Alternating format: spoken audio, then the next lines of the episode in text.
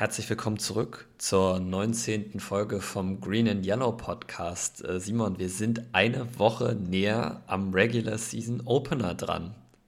Oh ja, ich freue mich wie Bolle, wenn man das so sagen kann, oder wie Greg Balls. Ein schlechter Spruch zum Einstieg. oh Mann. Oh okay. Also wir, wir, wir, setzen hier schon mal die Messlatte sehr hoch für die, für die Folge heute. Ähm, ja. Ich musste jetzt nur gerade dran denken, weil ich vorhin noch die, die Highlights vom Saints Preseason-Spiel geschaut habe und mir gedacht habe, okay, wir spielen also Week One gegen Jameis Winston. Ähm, Vielleicht ist das ja eine Möglichkeit für unsere Defense mal drei, vier Interceptions im Opening Day zu fangen. Also wer weiß. Oh, das, da habe ich noch gar nicht drüber nachgedacht. Das kann tatsächlich ein richtiger Confidence Booster sein. Ne? Also ja, entweder das oder James Winston nimmt uns für 500 Yards auseinander. Ich glaube, beides ist, in, ja. ist möglich prinzipiell. Ja, aber also es ist zu befürchten, dass das passieren könnte. Es könnte sein. Wir werden es am, am 12. Ja. September erfahren und ihr werdet danach auch unsere Gedanken im Podcast hören. Aber prinzipiell sind wir jetzt erstmal noch in der Preseason. Das heißt, herzlich willkommen zurück. Ähm, wir sind heute wieder mit einer Folge für euch da. Ähm, bevor wir anfangen, muss ich hier nochmal obligatorisch kurz auf unsere Social Medias verweisen, weil wir da ja immer mehr Interaktion kriegen und das wirklich äh, schön ist, immer wieder auch Gesichter zu unseren Downloadzahlen äh, tun zu können. Also insofern folgt uns bitte in den sozialen Netzwerken. Auf Instagram ist das at Green and Yellow Podcast. Und ähm, auf Twitter ist es green-yellow-pod. Ähm, da kriegt ihr auch immer aktuelle News von uns. Wir haben jetzt übers Wochenende da auch auf Instagram Content gebracht. Uh, unsere ja. Players to Watch und unsere Cut-Kandidaten. Also besonders das Players to Watch, muss ich sagen, hat mir ehrlich gesagt ziemlich Spaß gemacht. Also ja. Simon, vielleicht machen wir das jetzt doch öfter mal. Ja. Ja, wenn es dann auch vielleicht in der Regular Season nicht unbedingt passen sollte, dass wir es beide machen, äh, dann können wir es ja trotzdem, ähm, ja, ich sage jetzt mal, äh, einer von uns beiden zumindest machen. Äh, genau, oder wir, wir erstellen zusammen eine Liste, dass wir das irgendwie so machen. Ähm, das wäre auf jeden Fall äh, ziemlich cool. Ähm, was wir auch in der letzten Folge besprochen haben, worüber Simon und ich jetzt tatsächlich privat noch gar nicht so weiter geredet haben, aber wo ich ein paar, äh, wo ich ein bisschen positives Feedback gesehen habe, ist dieser Watch-Along, den wir eventuell zu einem Packers-Spiel machen wollten. Also ja. falls ihr da noch äh, Ideen habt oder irgendwie eine Ahnung habt, wie das am besten funktioniert, könnt ihr uns da immer noch gerne schreiben ähm, und wir beraten das uns mal, wann, wann man das eventuell machen könnte. Ja, und dann äh, werde ich mir natürlich auch äh, ähm, vielleicht ein äh, Footballspiel von Aaron angucken und dann äh, eventuelle Touchdowns äh, hochladen. ähm, ja, okay, darüber können wir danach nochmal reden. Ja. Ähm, ja. Aber genau, ähm, ja, das wäre so ein bisschen das, das Organisatorische, ähm, was man jetzt so bequatschen könnte. Und ich glaube, ähm, damit die Folge hier keine zwei Stunden wird, gehen wir doch auch mal direkt in unsere Packers News rein, diese, die wir diese Woche für euch haben. Ja. Äh, anfangen werden wir da ein bisschen mit ein paar Injury-Updates. Ähm, ich weiß nicht, wie viele von euch das mitbekommen haben. Darius Smith ist letzte Woche von der Non-Football-Injury zurückgekommen ins Training. Der hatte eine Rückenverletzung davor, ähm, hat anderthalb Tage mittrainiert und ist seitdem wieder verletzt. Matt LeFleur mhm. hat jetzt mhm. in der Pressekonferenz gesagt, dass er sich nicht sicher ist, ob Darius Smith Week One ready sein wird. Ähm, Mike Smith, der Outside Linebackers Coach, hat dann gesagt, es ist nicht so dramatisch mit seiner Rückenverletzung, aber man will da jetzt vor allen Dingen gerade vorsichtig sein, weil man weiß, wie wichtig Darius ist und dass man das einfach day-to-day -day sehen muss. Ähm, wir haben also ein bisschen Konflikt in Reports darüber, wie schwer die Verletzung ist und im Internet kursierten dann auch ein paar Gerüchte, dass es vielleicht nicht nur injury-related ist, sondern dass es vielleicht auch was damit zu tun hat, dass Darius Smith gerne einen neuen Vertrag möchte und mhm. das wie so ein versteckter Holdout ist, damit die Packers ihm nicht feinen können. Ähm, ich weiß nicht, ich würde da jetzt, persönlich ist meine Meinung dazu, dass ich durchaus glaube, dass das Injury-related ist. Ich glaube, die, die Verletzung ist nicht erfunden. Ähm, nee. Ich meine, glaube, der hatte die auch letzte Saison immer schon, also dass da Also Non-Football-Injury würde eigentlich ja. darauf hindeuten, dass er sich das nicht in der Saison geholt hat, sondern danach. Aber der hatte letztes Jahr schon immer muskuläre Probleme, ja, genau. die natürlich dann auch irgendwie mit dem Rücken zusammenhängen können. Das ist absolut ja. im Bereich des Möglichen. Ähm, ich wollte nur noch gerade sagen, ich glaube nicht, dass es wirklich contract-related ist, weil wenn sie Darius Smith einen Holdout machen würde, um einen neuen Vertrag zu kriegen, sollte er eher spielen und dem Team zeigen, wie wichtig er ist, anstatt sich an, auf die Sideline zu setzen und eventuell Gefahr zu laufen, dass Preston und Rashan das auch alleine schaffen. Es würde dann nämlich seine Vertrags- also seine Verhandlungsposition deutlich schwächen. Deshalb äh, bin ich persönlich der Meinung, dass das wirklich injury-related ist und da kann man echt nur die Daumen drücken, dass er Week One ready ist.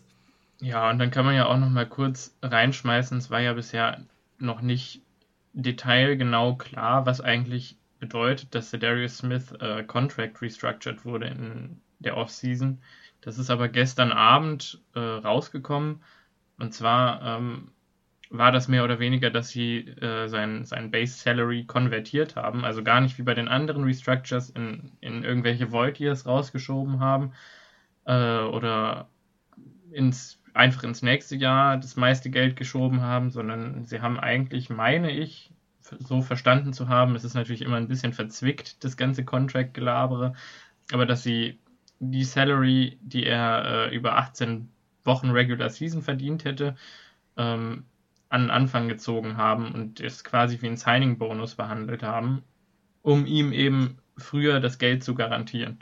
Was ja eigentlich eher positiv als negativ für ihn ist. Ich weiß gar nicht, inwiefern die Green Bay Packers als Organisation davon überhaupt äh, profitieren. Also irgendwie werden sie sicherlich profitieren, aber ähm, vielleicht auch einfach nur dadurch, dass sie Darius da zufriedengestellt haben. Ähm, wer weiß. Ja. Das ist, was genau, man also hört. Wir sind ja. keine Salary Cap Gurus, wir können das jetzt nicht so gut einschätzen, aber so wie die Berichte klangen, ist es halt eher positiv für Sedarius gewesen. Ja. Ähm, insofern, falls ihr da irgendwelche Berichte über eventuell Contract Holdout hört, ich bin mir sicher, RAN wird in den nächsten drei Tagen wieder irgendwie sowas veröffentlichen und ich werde wieder mit den Augen rollen. Ähm, da würde ich nicht zu viel drauf geben. Ähm, in andere Injury News, Jordan Love ist zurück im Training. Way. ähm, ja. Matt LeFleur hat in seiner Pressekonferenz gesagt, dass er im gestrigen Training noch nur individuell gearbeitet hat und nicht an Team-Drills teilgenommen hat. Ab heute soll er aber auch wieder an Team-Drills teilnehmen. Und in der Zeit, in der er nicht öffentlich trainiert hat, hat er zumindest auch immer mit, den, äh, mit dem Trainingsstaff Bälle geworfen. Also es ist jetzt nicht so, dass seine Schulter die ganze Zeit auf Eis lag. Also die Verletzung ist nicht so schlimm, wie man eventuell am Anfang irgendwie hätte vermuten können. Und ich gehe stark mhm. davon aus, dass Jordan Love diese Woche das gesamte Preseason-Spiel spielen wird. Ähm, ja. Vielleicht ja, ja. auch nur drei Viertel, aber ich glaube, wir werden ihn sehr viel sehen äh, jetzt im letzten Spiel gegen Buffalo. Ja, sollen wir dann vielleicht einfach direkt ins. Ah, ja, okay, warte mal. Äh, Ty Summers ist noch verletzt, der hat Hamstring slash Glut keine Ahnung. Ich denke mal, das wird ihn wahrscheinlich ein, zwei Wochen belasten und dann war es das wieder. Aber ich schätze ähm, Ty Summers eigentlich auch als Spieler ein, der trotzdem spielt. Also ich glaube nicht, dass er jetzt äh, ja. Game Time dadurch verpassen wird. Also das, nee.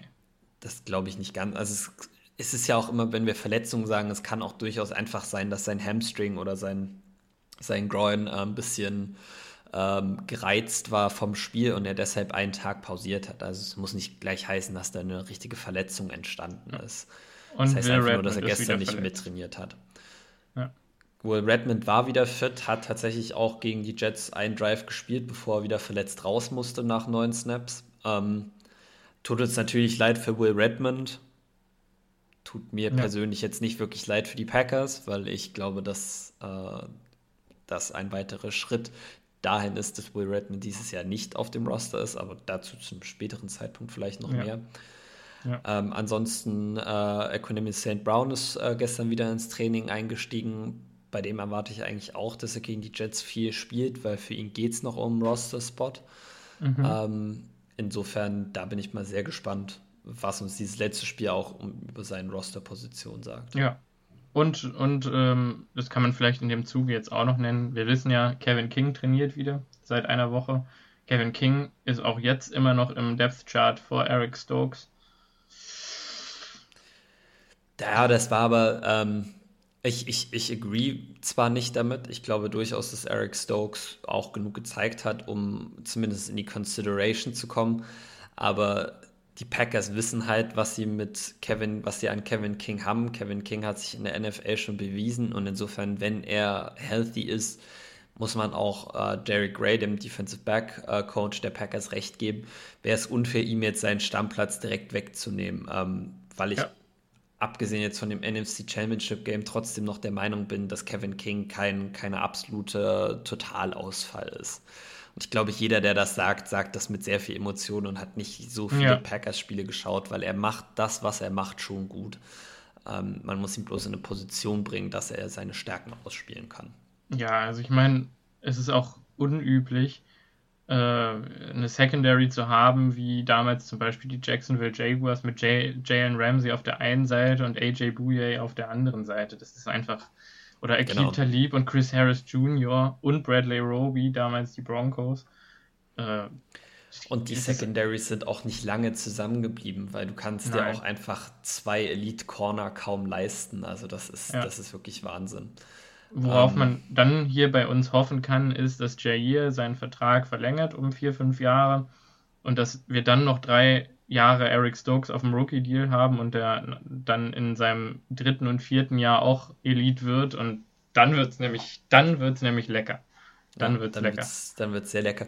Ich muss auch ganz ja. ehrlich zugeben, ich erwarte dieses Jahr das ein und das andere Mal Jay Alexander im Slot und äh, Stokes ja. und King jeweils outside. Das ist auch eine Möglichkeit. Also mhm. Starting Positions Kommt. sind jetzt auch noch nicht so kritisch, dass man da irgendwie sagen könnte, ja, der eine ist definitiv vor dem anderen.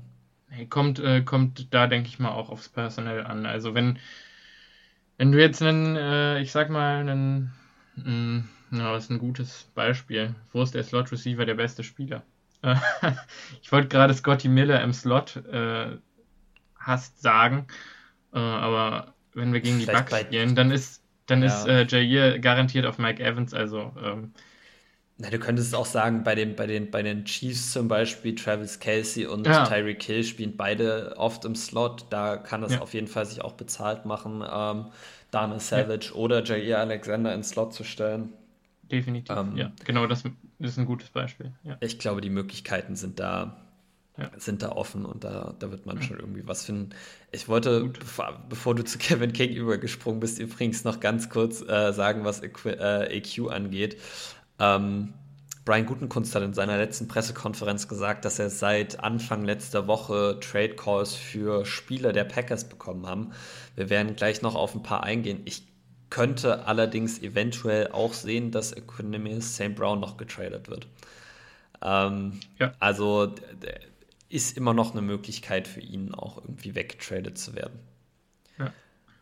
Und vielleicht ist das eine ähm, ganz gute Überleitung, dass wir da kurz auf die Trades eingehen, die Brian Gutenkunst jetzt schon gemacht hat. Ja, würde ich sagen. Also ich sagen.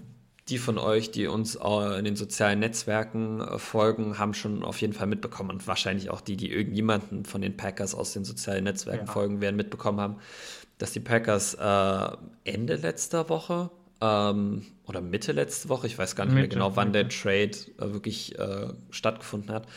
Die Packers Dienstag haben. oder Mittwoch. Genau, Dienstag oder Mittwoch, irgendwie sowas. Ähm, die Packers haben ihren ehemaligen Zweitrunden-Pick Josh Jackson zu den New York Giants getradet für den ehemaligen Denver Broncos Drittrunden-Pick Isaac Yadam. Also quasi Corner für Corner Trade. Ähm, Simon, was war deine Meinung dazu? Ähm, ich denke mal, also ich fange jetzt einfach mal mit Joshua Jackson an. Äh, ich glaube, für ihn ist es ein guter Fresh Start, eine Möglichkeit äh, auf einem Roster, wo die Cornerbacks nicht ganz so gut sind wie bei uns, äh, einfach nochmal eine Chance zu bekommen und vielleicht auch ein bisschen Zone-heavier spielen zu dürfen, als das bei uns der Fall ist. Und das wird ihm auf jeden Fall gut tun. Und das ist jetzt eben die Möglichkeit für ihn, äh, endlich den Lenker rumzureißen, sage ich einfach mal. Äh, also ich wünsche ihm wirklich das Allerbeste und ich finde, es ist ein cooler Typ und äh, ich weiß, dass das Talent da ist und äh, schade, dass es bei uns nicht geklappt hat. Aber ich denke, für ihn und für die Packers war das jetzt das Beste, ähm, äh, ja, in verschiedene Richtungen weiterzugehen und sich zu trennen. Und äh, dass wir dafür einen Spieler wie Isaac Yadom kriegen, ist, äh, ja, ich würde jetzt mal sagen, interessant weil Josh Jackson für mich ein Spieler gewesen wäre, den hätten wir dann zum letzten Cutdown Day wahrscheinlich gecuttet und dann jetzt nochmal die Chance zu kriegen, einen anderen hohen Draft-Pick Cornerback auszuprobieren, ähm, ist auf jeden Fall interessant. Also mindestens interessant. Auf jeden Fall. Ähm, ich glaube, was man da ein bisschen sich vor Augen führen muss, ist, dass das jetzt ähm, für alle beteiligten Parteien eigentlich eine Win-Win-Situation ist. Am Ende, was wir hier sehen, ist ein, ein Trade von einem Cut-Kandidaten für einen anderen Cut-Kandidaten. Also, was ich gehört habe, war auch Isaac Yadam bei den, bei den Giants nicht sicher auf dem 53-Mann-Roster. Und dass beide Spieler quasi nochmal die Möglichkeit bekommen, mit einem Fresh Start ein anderes Team von ihren Qualitäten zu überzeugen. Ähm, persönlich muss ich sagen, ich glaube, Yerdem passt besser in unser System und Jackson passt besser in das System der Giants. Also insofern ist das, glaube ich, schon ein cleverer Trade. Ähm, was Yerdem angeht, ein großer, länglicher Corner, was perfekt eigentlich zu den Packers passt. Das ist die Art von Spieler, die die Packers wollen. Er ist nicht ganz so schnell, wie die Packers Cornerbacks eigentlich sein sollten, hat dafür schon deutlich mehr Special Teams Erfahrung gesammelt in seinen ersten ja. beiden Jahren in der NFL, ähm, als es Josh Jackson hat, ähm, was jedem, glaube ich, einen, einen, Vorteil gibt in dem Cornerback-Battle, der gerade bei den Packers stattfindet. Ja. Ähm, was den Spieler angeht, ähm, ist damals aus Boston College gekommen, zu den Denver Broncos, hat im Vic Fangio-Scheme gespielt. Ähm, hat er tatsächlich auch ein paar Spiele gestartet und war gar nicht so schlecht. Ja. Ähm, ist dann zu den New York Giants getradet worden für einen Siebtrunden-Pick und war da letzte Saison ziemlich schlecht. Also ähm, ich glaube, er passt eher in ein System, wie es Vic Fangio spielt. Und wir wissen alle, dass äh, Matt LaFleur Joe Barry gerade ausgewählt hat, weil er ein ähnliches System spielen lässt. Also insofern mhm. ähm, gibt es da schon die Möglichkeit, dass wir auch mit Isaac Yadam ähm, dann einen Spieler bekommen, der in unserem System gut funktionieren kann. Und die andere Sache, die ich an der Stelle noch sagen möchte, ähm, weil ich gesehen habe, dass auch einige Experten ihn als eher schlecht betitelt haben, ein Spieler, der wirklich schlecht ist, wird in der NFL nicht zweimal getradet. Also der wird dann irgendwie ja. entlassen. Aber ja. ähm, dass er jetzt zweimal getradet wurde, bedeutet natürlich, dass er erstens nicht wirklich gut ist, aber auf der anderen Seite auch, dass er nicht wirklich schlecht ist. Ähm, nee, insofern, das Talent ist auf jeden Fall da. Das Talent ist auf jeden Fall da. Ähm, sein erstes Preseason-Spiel sah jetzt auch nicht so schlecht aus. Er hat 45 Snaps gespielt. Also die Packers wollen auch wirklich schauen, was sie an ihm haben. Und ähm, ich glaube, er hat eine deutlich höhere Chance, dieses Active Roster zu schaffen, als es Josh Jackson jemals hatte. Und insofern ist es ein Trade, mit dem man eigentlich zufrieden sein kann. Ja.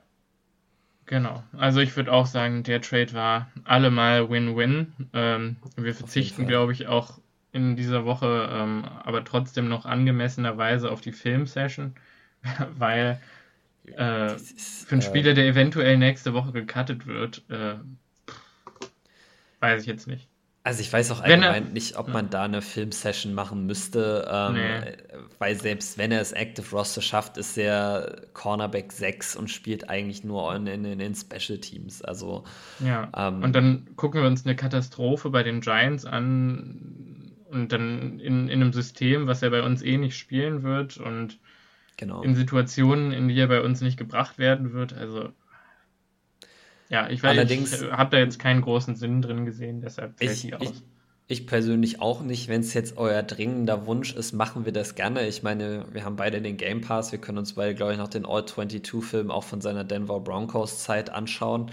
Ja. Ähm, äh, könnten wir gerne machen, wenn das euer Wunsch ist. Dann müsst ihr uns das einfach nur wissen lassen. Aber jetzt so für uns, für den Inhalt in diesem Podcast, glaube ich jetzt auch nicht, dass das so, so wichtig ist.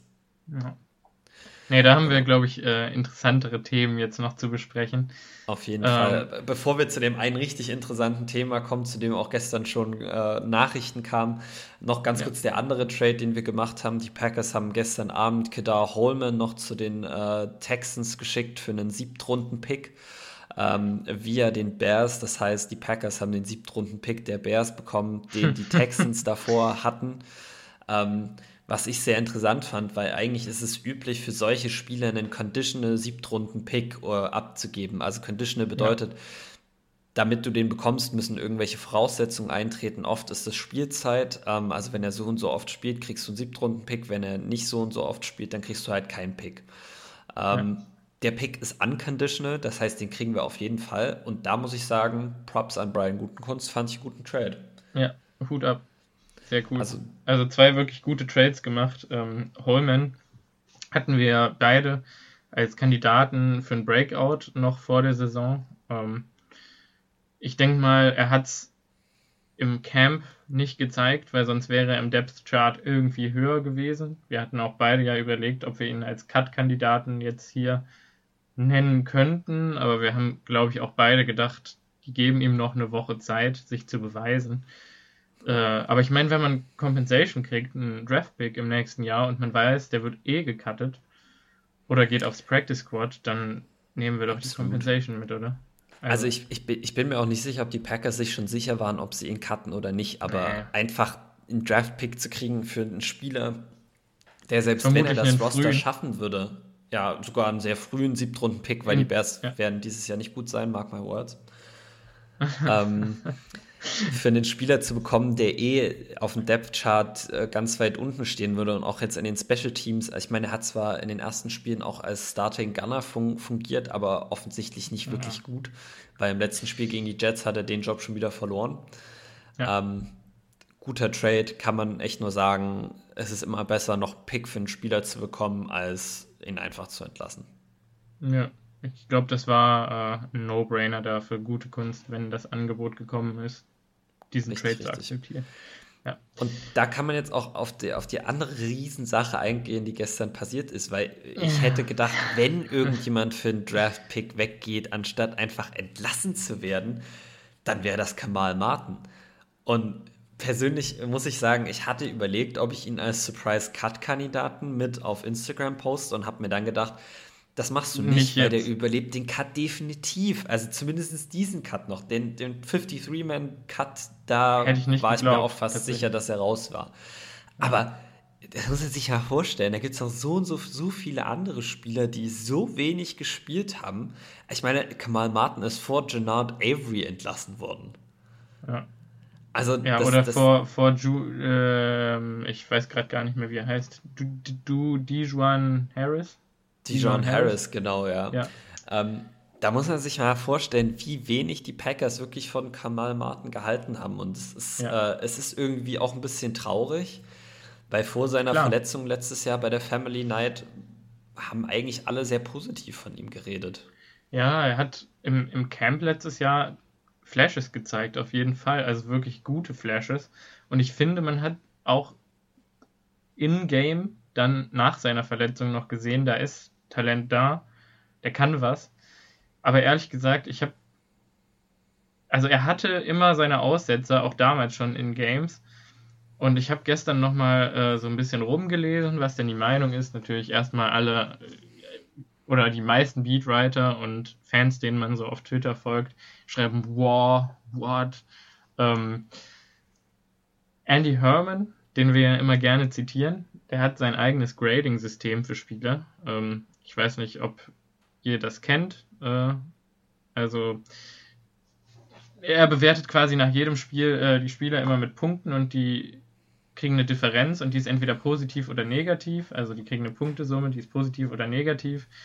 Und äh, Herman hat nach dem Cut gepostet, dass ähm, Kamal Martin sein lowest graded Player der letzten Saison mit Points per Game war. Also hm. Dazu muss man auch noch sagen, Andy Herman zieht sich diese Punktzahl nicht einfach irgendwie aus dem Hut. Der sagt nicht, der hat mir jetzt gut gefallen, der kriegt so und so viele Punkte. Der schaut sich nach jedem Spieltag von jedem einzelnen Spieler, der gespielt hat, jeden Snap individuell an und bewertet den jeweils. Ja. Ähm, und Deshalb kommen die Scores auch immer erst nach fünf, sechs Tagen und alle regen sich genau. immer auf, dass die erst so spät kommen. Das Aber das dauert eine unendliche Geschichte. Lange. Ja. Ähm, ich glaube, die Realität bei Kamal Martin war, ähm, er war auch bei Minnesota schon stark verletzungsgeprägt. Ähm, was er hatte, war einen gewissen Speed, also gewisse Flashes von Speed und Athletic Ability. Ähm, ja. Prinzipiell hat er auch die, die Ability gehabt, hart zu hitten. Das Problem mit Kamaten war einfach, dass er erstens so oft Plays falsch gelesen hat, also einfach äh, sich hat baiten lassen, zu schnell auf Sachen reagiert hat und mit der Komplexität von der NFL Offense nicht wirklich zurechtkam. Und dann hat er sich auch zu oft noch auf seine, auf seine Hit-Power verlassen und hat dadurch einfach zu viele Tackles verpasst. Und ja. gegen den Pass war er auch nicht effektiv genug, weil er in Zone Coverage auch irgendwie nicht mit den Reads klargekommen ist. Und insofern muss mhm. man sagen, es tat mir zwar auch leid, aber eigentlich hat es mich auch nicht wirklich überrascht, dass er dieses Jahr nicht ja. auf dem Roster sein wird. Ja. Ähm, wie gesagt, ich glaube, ohne die Verletzungen, die er jetzt bei Minnesota gehabt hat, die er bei uns in der Family Night bekommen hat, hätte der ein sehr guter Spieler sein können. Aber ähm, ich muss auch sagen, Props an, an unseren GM, dass er bereit ist, schnell von Spielern äh, also weiterzuziehen, die das Team einfach nicht verbessern, auch wenn es seine Draft-Picks sind und auch wenn es ein Fünftrunden-Pick ist. Es bringt einfach nichts, wenn der Spieler nicht ja. besser ist als die hinter ihm. Und ja. Ich muss sagen, Ray Wilborn sah besser aus. Ray Wilborn, äh, selbst Dijon Harris, die sehen zwar, die sehen auch in der Defense, muss man sagen, schon besser aus, aber die bringen auch einfach in den Special Teams mehr. Und als Inside Linebacker 4 oder 5 musst du sagen, musst du über die Special Teams kommen. Interessant, dass du das sagst, weil das passt eigentlich perfekt. Ich dachte, man kann jetzt schon mal auf die Game Notes zu Kamal Martin äh, eingehen, die ich mir gemacht habe. Äh, und zwar fängt nämlich mein Game Report an mit äh, Kamal Martin mit sehr gutem Special Teams Tackle in der ersten äh, Aufnahme. Und ich dachte, als ich das geschaut habe, ach schön, ähm, er fängt sich. Das äh, geht ja, ja gut los für ihn heute. Das war das allererste, ja. das allererste Play, wo ich auch dachte, war das Kamal Martin, der da so durchgeflogen ist? Ja, ah, war ah, danach ging es bergab. Ja, und dann ist es danach, äh, ja, ich sag mal in Anf oder ja, ich, ich bleibe jetzt mal ganz vorsichtig, aber äh, es ist irgendwie bergab gegangen. Also, man hat ihn danach erstmal gar nicht mehr gesehen. Ähm, ich weiß gar nicht, ob er überhaupt Snaps gesehen hat in der ersten Halbzeit. Und mein nächster Note ist dann äh, für diesen Corey Ballantyne äh, Punt Return für 73 Yards. äh, Kamal Martin mit grauenvollem Tackling-Versuch in Special Teams. Play geht für 73 Yards. ja. Und da dachte ich, oh weia, oh weia, das kann schwierig werden. Äh, also Absolut. für ihn den Cut zu machen. Und dann ging es aber weiter. Ähm, also es ist weiter bergab gegangen ab dann. Ähm, ich suche. Ach, dann hatte er zwischendurch eine kurze äh, eine Pressure von Outside Linebacker. Das muss man ihm natürlich zugute halten, auch da wieder explosiv gewesen zu sein. Da war er aber ein Free Rusher, oder? Ja, ja, er war unblocked. Er war unblocked. Da, genau. Und da war das Ding, da dachte ich mir, da musst du aber auch den Sack machen. Ich meine, du bist ja. an, du bist unblocked, du hast den Speed. Warum, warum kriegt er den Ball noch raus? Ja, das äh, darf eigentlich so nicht sein. Dann bei dem Tackle, äh, Quatsch, bei den beiden Touchdowns meine ich. Äh, nee. Ähm, ach genau, wir hatten eine Reception von Corey Davis äh, für 20 Yards.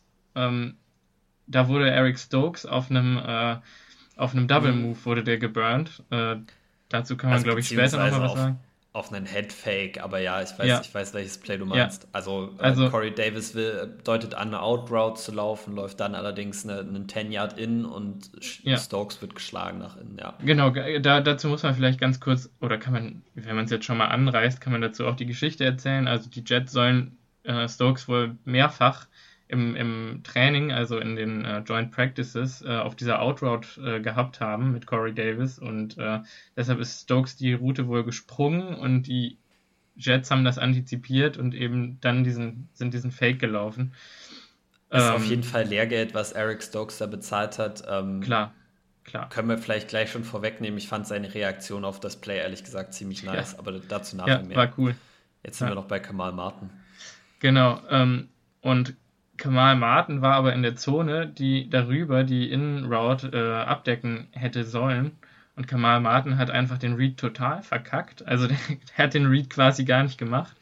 Und ich meine, Henry Black musste dann, äh, oder, oder Ines Gaines, einer von beiden, musste dann das Play clearen, den Tackle das machen. Ich, war, war, war Ines Gaines, ja. Nee, ja. Ich, ich, ich kann mich nämlich erinnern, dass ich das gesehen habe und mir gedacht habe, warum spielt Eric Stokes das so krass nach außen? Und dann fiel mir auf, hm, okay, es ist eine Zone Coverage. Er hat gedacht, dass innen noch einer die Skyhook ja. hat, also die, die Zone zwischen äh, Outroute und, ja. und äh, tiefer Zone. Aber und da sollte eigentlich Kamal Martin gewesen sein, der allerdings ins Nichts gestarrt hat.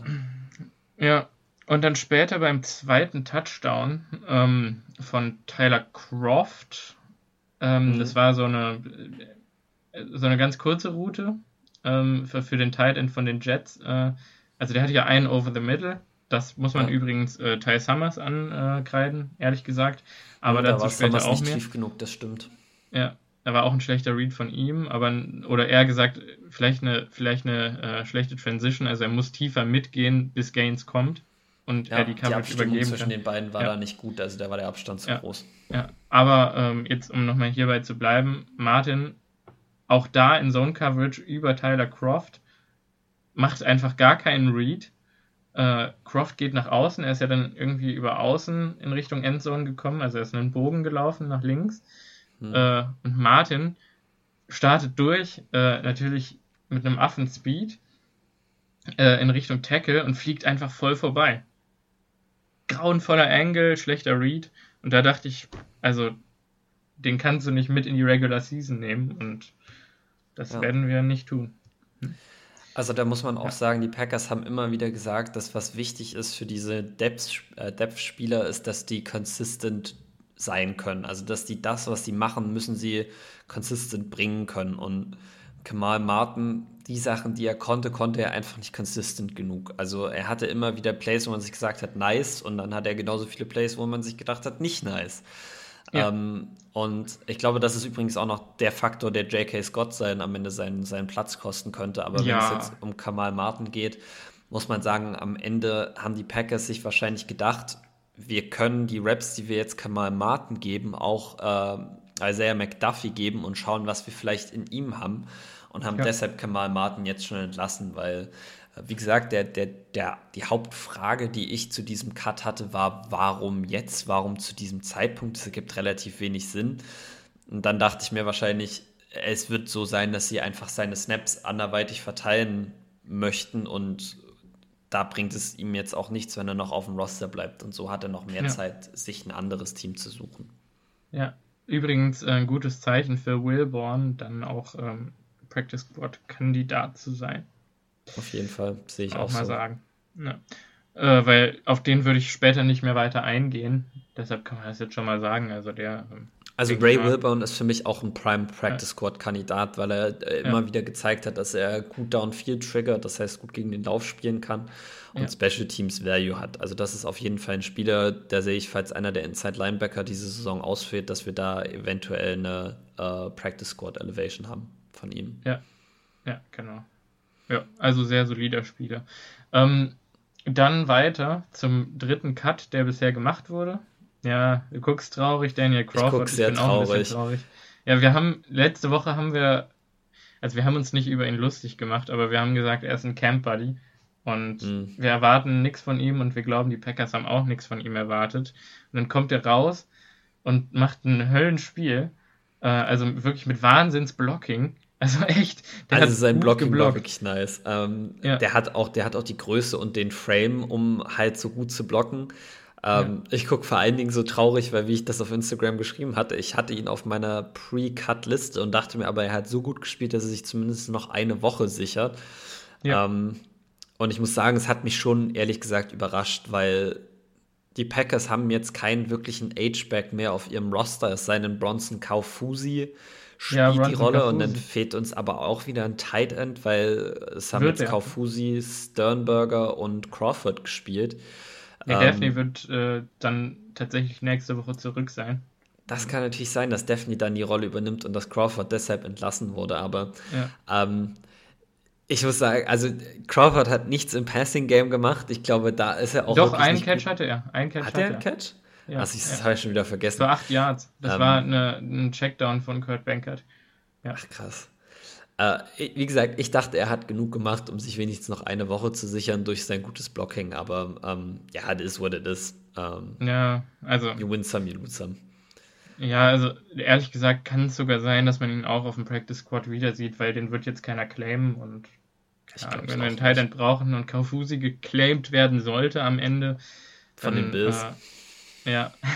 dann, dann äh, also, ja, Aaron Rodgers scheint ein ziemlicher Bronson Kafusi-Fan zu sein. Ich wollte gerade sagen, für die von euch, die das nicht, die die Referenz nicht verstanden haben, Aaron Rodgers hat im Interview gesagt, dass er sehr beeindruckt ist von Bronson Kaufusi.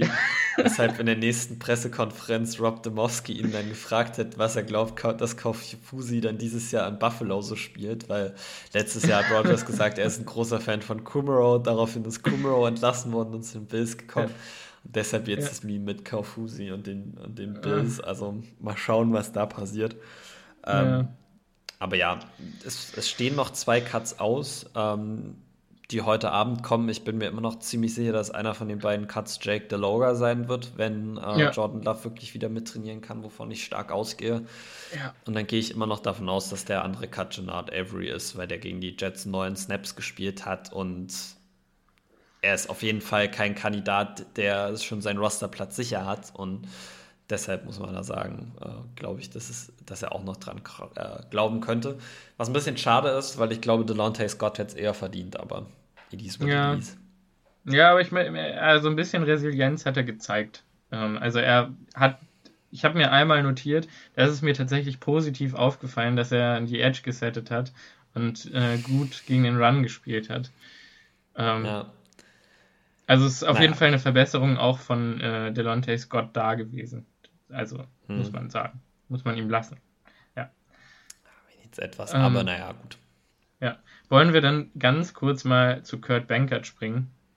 Wir springen ganz kurz zu Kurt Bankert. Wir können ja einfach da schon mal in mhm. deine Game Notes reintauchen. Ähm, ich glaube, er hat jetzt zu viel gespielt, als dass man jedes Play von ihm äh, highlighten könnte, was er gemacht hat. Ähm, ja, ich, ich, nur, nur, um das ja ganz kurz einzuordnen, Kurt Bankert ist in der NFL bisher nicht mal wirklich ein Backup-Quarterback gewesen. Ich meine, der hat in Atlanta ein Preseason-Spiel gestartet, war, glaube ich, auf dem Practice-Squad ähm, und ist nach Green Bay gekommen, eigentlich auch eher als Camp-Body. Ähm, ja. Dann war er plötzlich ein Practice-Squad-Kandidat für, äh, Kandidat für die Packers und jetzt muss man ehrlich gesagt sagen, er ist, er ist auf dem Roster-Bubble. Also vielleicht nicht bei den Packers, weil ich nicht glaube, mhm. dass die Packers mehr als zwei Quarterbacks mitnehmen. Aber ich bin mir ziemlich sicher, dass die irgendwo, ist er, dass er irgendwo als Backup-Quarterback auf dem Roster landen könnte. Das heißt, ja. neben EQ, ganz ehrlich, ich sehe auch Kurt Bankert noch als Trade-Kandidat, weil Brian Gutenkunst hat bereits bewiesen, dass er auch durchaus drei Quarterbacks mitnehmen kann.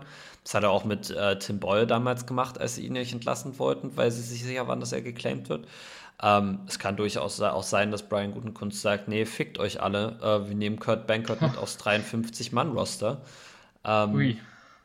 Und äh, ja, kommt her und holt ihn euch, wenn ihr ihn wirklich haben wollt. Ja. Insofern. Diesmal, diesmal marken wir unsere Folge als explicit Content. Ja, Entschuldigung, ja. vielleicht ein bisschen. Es fiel mir dann auch auf, als ich es gesagt habe. It is what it is. It is what ja. it is. Ja, nee, alles gut. Ähm, Kinder macht die Ohren zu.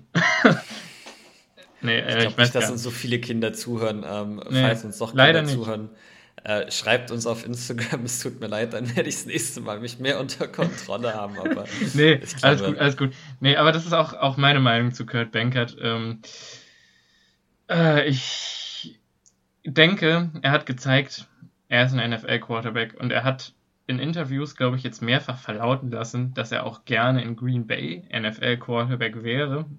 Und also Backup-Kaliber ist er definitiv. Und ich denke, er wird eine, eine lange NFL-Karriere äh, noch vor sich haben. Also ich denke nicht, dass es in zwei Jahren gegessen ist mit Kurt Bankert, weil dafür hat er gezeigt, er kann laufen und äh, er kann äh, ja, er kann laufen, er kann gute Entscheidungen treffen, auch in Situationen, in denen er persönlich nicht so gut aussieht. Äh, da spiele ich jetzt auf diese beiden Step-on-Foot-Geschichten an, wo er Die zweimal Back-to-Back -back auf dem Rücken gefallen ist. Ja, genau. Und er dann beim zweiten Mal aufsteht und nochmal für fünf Yards geht. Das muss, also da, das, so aware musst du erstmal sein, dass du nicht down warst. Äh, und dich dann spontan dazu entscheiden kannst, da jetzt nochmal reinzugehen erstmal fand ich das sehr gut. Dann waren da ein paar Würfe dabei, auch tiefe, wo ich sagen muss, die hatten ziemlich gutes Placement. Ähm, ja. Zum Malik Taylor, der in Double Coverage war, nur Taylor hätte den bekommen können. Und dann ist der on the money Ähm, super Wurf der, und auch on the run zu Kylan genau. Hill, Checkdown. Wow. Wow. Also wirklich. Ja. Ähm, also, was, was mich auch mit am meisten beeindruckt hat, waren die Interviews von seinen äh, Teamkameraden nach dem Spiel, die eigentlich alle gesagt haben, äh, Kurt Bankert ist reingekommen und der hat uns, der hat unsere Herzen gewonnen. Äh, ja. Du hast richtig gemerkt, die Backups spielen für ihn. Äh, ja. Damon Hazelton äh, ist interviewt worden. Der hat gesagt, Ah, nee, ist Entschuldigung, es war nicht Damon Hazelton, es war äh, Malik Taylor, der interviewt wurde und gesagt hat, wenn Kurt Bankert ins, ins Huddle kommt, hat er einfach eine Art und Weise, die seine Mitspieler beruhigt und die ihnen mhm. das Gefühl gibt, dass alles okay sein wird. Und das ist sehr wichtig für einen NFL-Quarterback. Deshalb, ich stimme deiner Prognose zu. Ich glaube auch, dass Kurt Bankert noch eine lange Karriere in der NFL haben wird. Wahrscheinlich eher als Backup. Ich glaube nicht, dass er Starting Quality ist. Ähm, aber ich glaube, jedes Team könnte, könnte glücklich sein mit ihm als Backup. Ja. Und von daher, Trade ist eine interessante Idee für ihn. Ja. Aber ich denke mal, äh, also seine, sein absolutes Ceiling, also mehr geht nicht als äh, Journeyman-Type Ryan Fitzpatrick Quarterback. Hm. Ähm, das wäre so das absolute Maximum, was man vielleicht aus ihm rausholen könnte. Ja. Ähm, irgendwie, ich würde es ihm wünschen, dass es so läuft, weil dann würde er auch einen guten Moneyback mitnehmen aus seiner NFL-Karriere. äh, ja. Äh, mhm. Gut, ich, äh, ich meine, man kann, man kann ja auch nicht anders als den Mann einfach sympathisch finden. Aber ich möchte jetzt auch mal kurz nochmal auf, ähm, ne, ich möchte kurz auf eine Sache eingehen. Ich habe echt von ein paar Leuten äh, gelesen und dann auch im Locked On Packers Podcast gehört, dass das scheinbar bei manchen Leuten Konsens zu sein scheint, sogar, dass Kurt Bankert besser sei als Jordan Love. Und ähm, ich als Rogers Guy, also ich meine, ich bin wirklich ein Typ, der sagen würde, egal was jetzt Jordan Love macht, wenn er nicht der neue Rogers ist, dann ist Aaron Rodgers unser Quarterback und Jordan Love wird sein Glück woanders versuchen, in einem Jahr oder zwei. Dann muss ich aber trotzdem sagen, was ist das bitte für ein Schwachsinn? Also, falls ihr das glaubt, fühlt euch jetzt nicht von mir angegriffen, aber ähm, Ceiling Kurt Bankert ist Ryan Fitzpatrick, also barely Top 25 NFL Quarterback mit Tendenz dazu, Backup zu sein. Also nichts dagegen, aber das, was Jordan Love erreichen kann, ist was ganz anderes. Und Jordan Love hat einen ganz anderen Arm und einen ganz anderen Zip und hat zugegebenermaßen mit seinem Decision-Making eine Schwachstelle, die Bankert so nicht hat. Aber mal abgesehen davon ist er, glaube ich, in jedem Department besser. Also, obwohl man auch da sagen muss, Kurt Bankert hat auch zwei Interceptions geworfen. Die ja. eine kann man jetzt drüber streiten, ob das Patrick Taylors Schuld war, die gegen die Jets, aber die erste gegen die Texans, den Ball darf er nicht werfen. Ähm, also, da würde ich jetzt auch nicht ja. mal sagen, dass er da unbedingt so viel besser ist als Jordan Love. Ähm, ich glaube, die Leute, die sagen, dass Kurt Bankert besser ist als Jordan Love, Blödsinn, echt. Kannst du also, eigentlich, ähm, glaubt das nicht Jordan Love hat zwar bisher nur äh, eine Halbzeit gespielt, aber da hat er wirklich gut gespielt.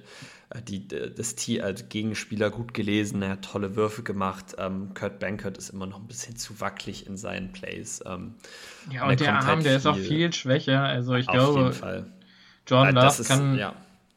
kann dir 75 Yards Downfield werfen und Kurt Bankert wahrscheinlich 50 oder so. Also. Ja.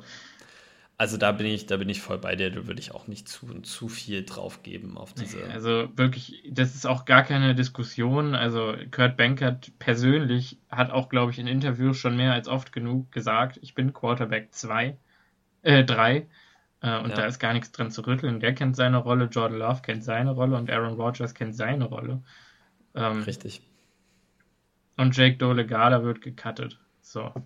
Genau. Ich glaube, das war's zu Quarterbacks, oder? Genau, mehr braucht man eigentlich zu den Quarterbacks nicht, nicht sagen.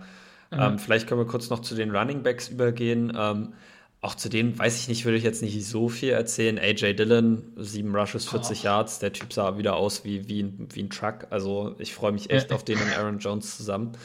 Ähm, Ey, der ist so schnell für seine Größe. Das ist Wahnsinn. Das ist, das Cordzilla, also die Beine, das ja. ist unnormal. Ähm, Kylan Hill, die wenn er das. an dem ab. Die Cornerbacks prallen an dem ab, auch die Safeties. Hä? Das ist wirklich, also das, das, ähm, ja, ich bin sehr froh, dass ich den nicht tackeln muss. Ähm, ja. Ich muss ehrlich sein, Kylan Hill, wenn er es vor dem Spiel noch nicht hatte, hat in dem Spiel seine Position als Running Back 3 solidified. Ähm, ich will ehrlich sein, der Aaron Jones Contract ist so strukturiert, dass man den nach ein oder zwei Jahren auch wieder cutten kann. Mhm. Ähm, wenn Kylan Hill sich weiter so entwickelt, sehe ich, dass die Packers tun, um Salary Cap zu sparen, weil ich glaube, dass ja. Kylan Hill eine ähnliche Ceiling hat wie Aaron Jones. Mhm. Ähm, auch wenn ich mich sehr freue, dass Aaron Jones wieder zurück ist, muss man da irgendwann auch einfach ähm, Cap-mäßig denken. Und ja. Kylan Hill hat wieder super gespielt. Also es war hey, eine Freude, dem zuzuschauen. Ja, also ähm, ich muss gerade mal schauen. Ähm, gut, ich meine, bei dem 12-Yard-Touchdown. Äh, das hat er ganz stark gemacht, den, den Spieler ja. erst stehen lassen und dann auf der Goal-Line den zu sehen und einfach durch den durchzulaufen. Ja. Ähm, das, die, die Kombination aus Speed, Agility und Strength ist einfach unglaublich. Ja, also ich habe da auch geschrieben, slippery and powerful. Ich glaube, das fasst es ganz gut zusammen, aber was ich eigentlich noch viel interessanter fand, waren zwei Sachen. Äh, einmal habe ich mir aufgeschrieben, Kylan Hill macht aus nichts immer wieder viele Yards, also was heißt viele Yards, aber aus minus zwei macht er auf einmal fünf. Ähm, und er hatte einen guten, wirklich, wirklich, wirklich guten Sideline-Catch im Scramble Drill. Also das habe ich gerade eben ja schon ah, mal ja, gesagt. Das war, das war sehr schön. Ja. Also Kurt Bankert rollt nach rechts raus, äh, findet nichts, findet nichts, findet nichts. Ich glaube, es war ein Bootleg oder eine Play-Action. Kylan Hill geht an die Sideline, ich weiß es nicht mehr. Ähm, Kylan Hill geht an die Sideline, äh, in, eigentlich in solider Coverage sogar. Bankert sippt ihn in Kylan Hills Arme und Kylan Hill mit brillanter Footwork sieht aus wie ein Wide Receiver wie Randall Cobb beim Scramble Drill an der Sideline, macht den Catch. Ja, Für den First Down. Also da muss man sagen, zwei, es war so, zwei Sachen. Das war so wirklich solide Coverage. Ja. Das einzige, also erstens der Pass von Bankert war gut und das, der andere Grund, warum das Play funktioniert hat, ist, dass Kylan Hill auch seine Hände nicht davor schon gezeigt hat. Ähm, er hat sich im Moment, richtigen Moment umgedreht, war noch kurz patient mit den Händen, deshalb hat der Verteidiger noch nicht erwartet, dass der Ball kommt und dann hat er die Hände ja, so schnell hands, umgehabt genau. und hat den Ball äh, wirklich gut gefangen. Also die Late Hands waren wirklich beeindruckend aber, von Kylan. Aber Late Hands von einem Rookie Running Back aus der siebten Runde, also ich das ist wirklich ein sehr guter Draft-Pick gewesen. Also ja. bin ich, äh, haben wir ja schon mal gesagt. Äh, Simon hat ihn ja damals als Baby Le äh, Levion bezeichnet. Da war ich ja noch ein bisschen zurückhaltend. Ähm, ich sehe es immer mehr. Aber ähm, ja. auch, der, auch er muss sich noch beweisen. Ich bin mir ziemlich sicher, dass er dieses Jahr auch in der Regular Season Snaps kriegen wird, weil ich nicht glaube, dass ja. äh, Aaron Jones und AJ Liddon die Saison komplett ohne Verletzung überstehen. Ich glaube, wir werden ihn auch in der, in der Regular Season sehen und da bin ich gespannt auf seine Production. Ja, es ist auch sowieso Quatsch, ihn da zurückzuhalten. Also ich denke, wenn man so einen Spieler hat, dann setzt man den ein. Also ja. und selbst wenn es nur ist, Aaron Jones, äh, also die Entscheidung, wollen wir jetzt Aaron Jones 20 Touches geben oder wollen wir ihm 15 Touches geben und garantieren damit, dass Aaron Jones auch nächste Woche wieder 15 Touches haben kann und das für die gesamte Saison und die Playoffs. Äh, und krieg, dafür kriegt Kylan Hill pro Spiel 5 Touches also ich, für mich ist die Entscheidung, also es ist wirklich ein Top-Spieler. Und ich sag dir ganz ehrlich, ne, jetzt mag es vielleicht noch ein bisschen gefährlich sein, so eine Aussage zu treffen. Aber du hast dich ja gerade selber schon weit aus dem Fenster gelehnt mit Aaron Jones in zwei Jahren. Also kann ich das jetzt auch mal machen. Ähm, manche Leute draften sowas auch in der dritten oder zweiten Runde und wir haben den in der siebten geholt. Wow. Absolut. Ähm, ich, wir haben in, in den letzten Jahren immer wieder gesehen, dass es bei Running Backs nicht wirklich auf die Draft-Position ankommt. Also ob das jetzt James Robinson letztes Jahr bei den Jaguars war, der ein undrafted Free Agent war. Ähm, ich kenne kaum Running Backs aus der ersten Runde, die den Erstrunden-Pick wirklich wert waren. Also der einzige, der mir jetzt wirklich einfällt, ist vielleicht Christian McCaffrey, weil er eigentlich ein Slot-Receiver noch mit ist. Ähm, Najee Harris könnte es dieses Jahr auch wert sein, aber ähm, Running Backs findest du auch außerhalb der ersten Runde, aber die in der ja. siebten Runde noch zu finden oder als undrafted Free Agent, das ist immer noch special. Und äh, ja. Big Props an, an das Scouting-Staff, haben sie wirklich eine gute Arbeit geleistet. Ja. Und, und die anderen Scouting-Staffs der NFL scheinbar nicht. Ja, agreed. Ja. Ähm, okay. Und da kann man jetzt vielleicht auch noch mal ein bisschen auf die anderen beiden Running Backs eingehen. Obwohl mhm. er einen Fumble hatte, ich fand auch Patrick Taylor nicht schlecht. Also Ja. Ähm, man hat schon ein bisschen mehr gesehen, warum die Beatwriter auch von ihm immer wieder Positives aus dem Camp berichtet haben, weil er halt wirklich diese Physicality hat. Wie gesagt, der mhm. Fumble ist scheiße, äh, das muss er wirklich abstellen. Ähm, aber ansonsten war ich von ihm jetzt auch nicht, nicht zumindest nicht enttäuscht. Ja.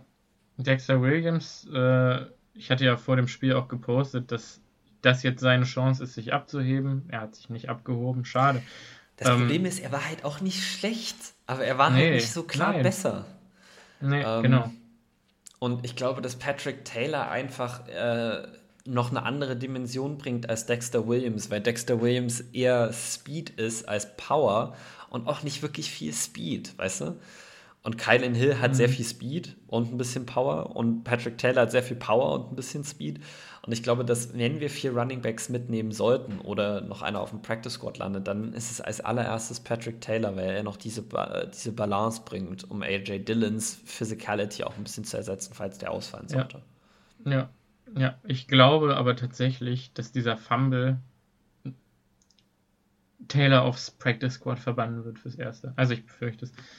Ich gehe auch stark davon aus, dass die Packers nicht vier äh, Running Backs mitnehmen, sondern, sondern nur drei. Also insofern. Ja, aber das war ja immer meine, also ich dachte immer, sie würden es tun, aber jetzt bin ich doch recht sicher, dass wir dann eventuell auch, wir werden Randall Cobb mit Carries sehen und wir werden Amari Rogers mit Carries sehen. Also fürs Erste ähm, werden diese Gadget-Guys da in die Snaps reinfressen, die ein potenzieller vierter äh, Running Back überhaupt bekommen könnte. Und ja. Ja, ansonsten äh, gibt es zu der Offense, äh, Malik Taylor hatte ein sehr gutes Spiel. Ich glaube, Malik Taylor ja. hat seinen Roster-Spot solidified mit dem Spiel. Ähm, sieht aus wie Wide Receiver 6 gerade. Sieht aus wie Wide Receiver 6. Devin Funches hat ein bisschen Pech gehabt, dass er sich im Training mit den Jets verletzt hat. Ähm, Simon hatte, bevor wir angefangen haben aufzunehmen, schon so ein bisschen angeteasert, dass das eventuell auch noch ein Trade-Kandidat sein könnte. Mhm. Ähm, muss man gucken.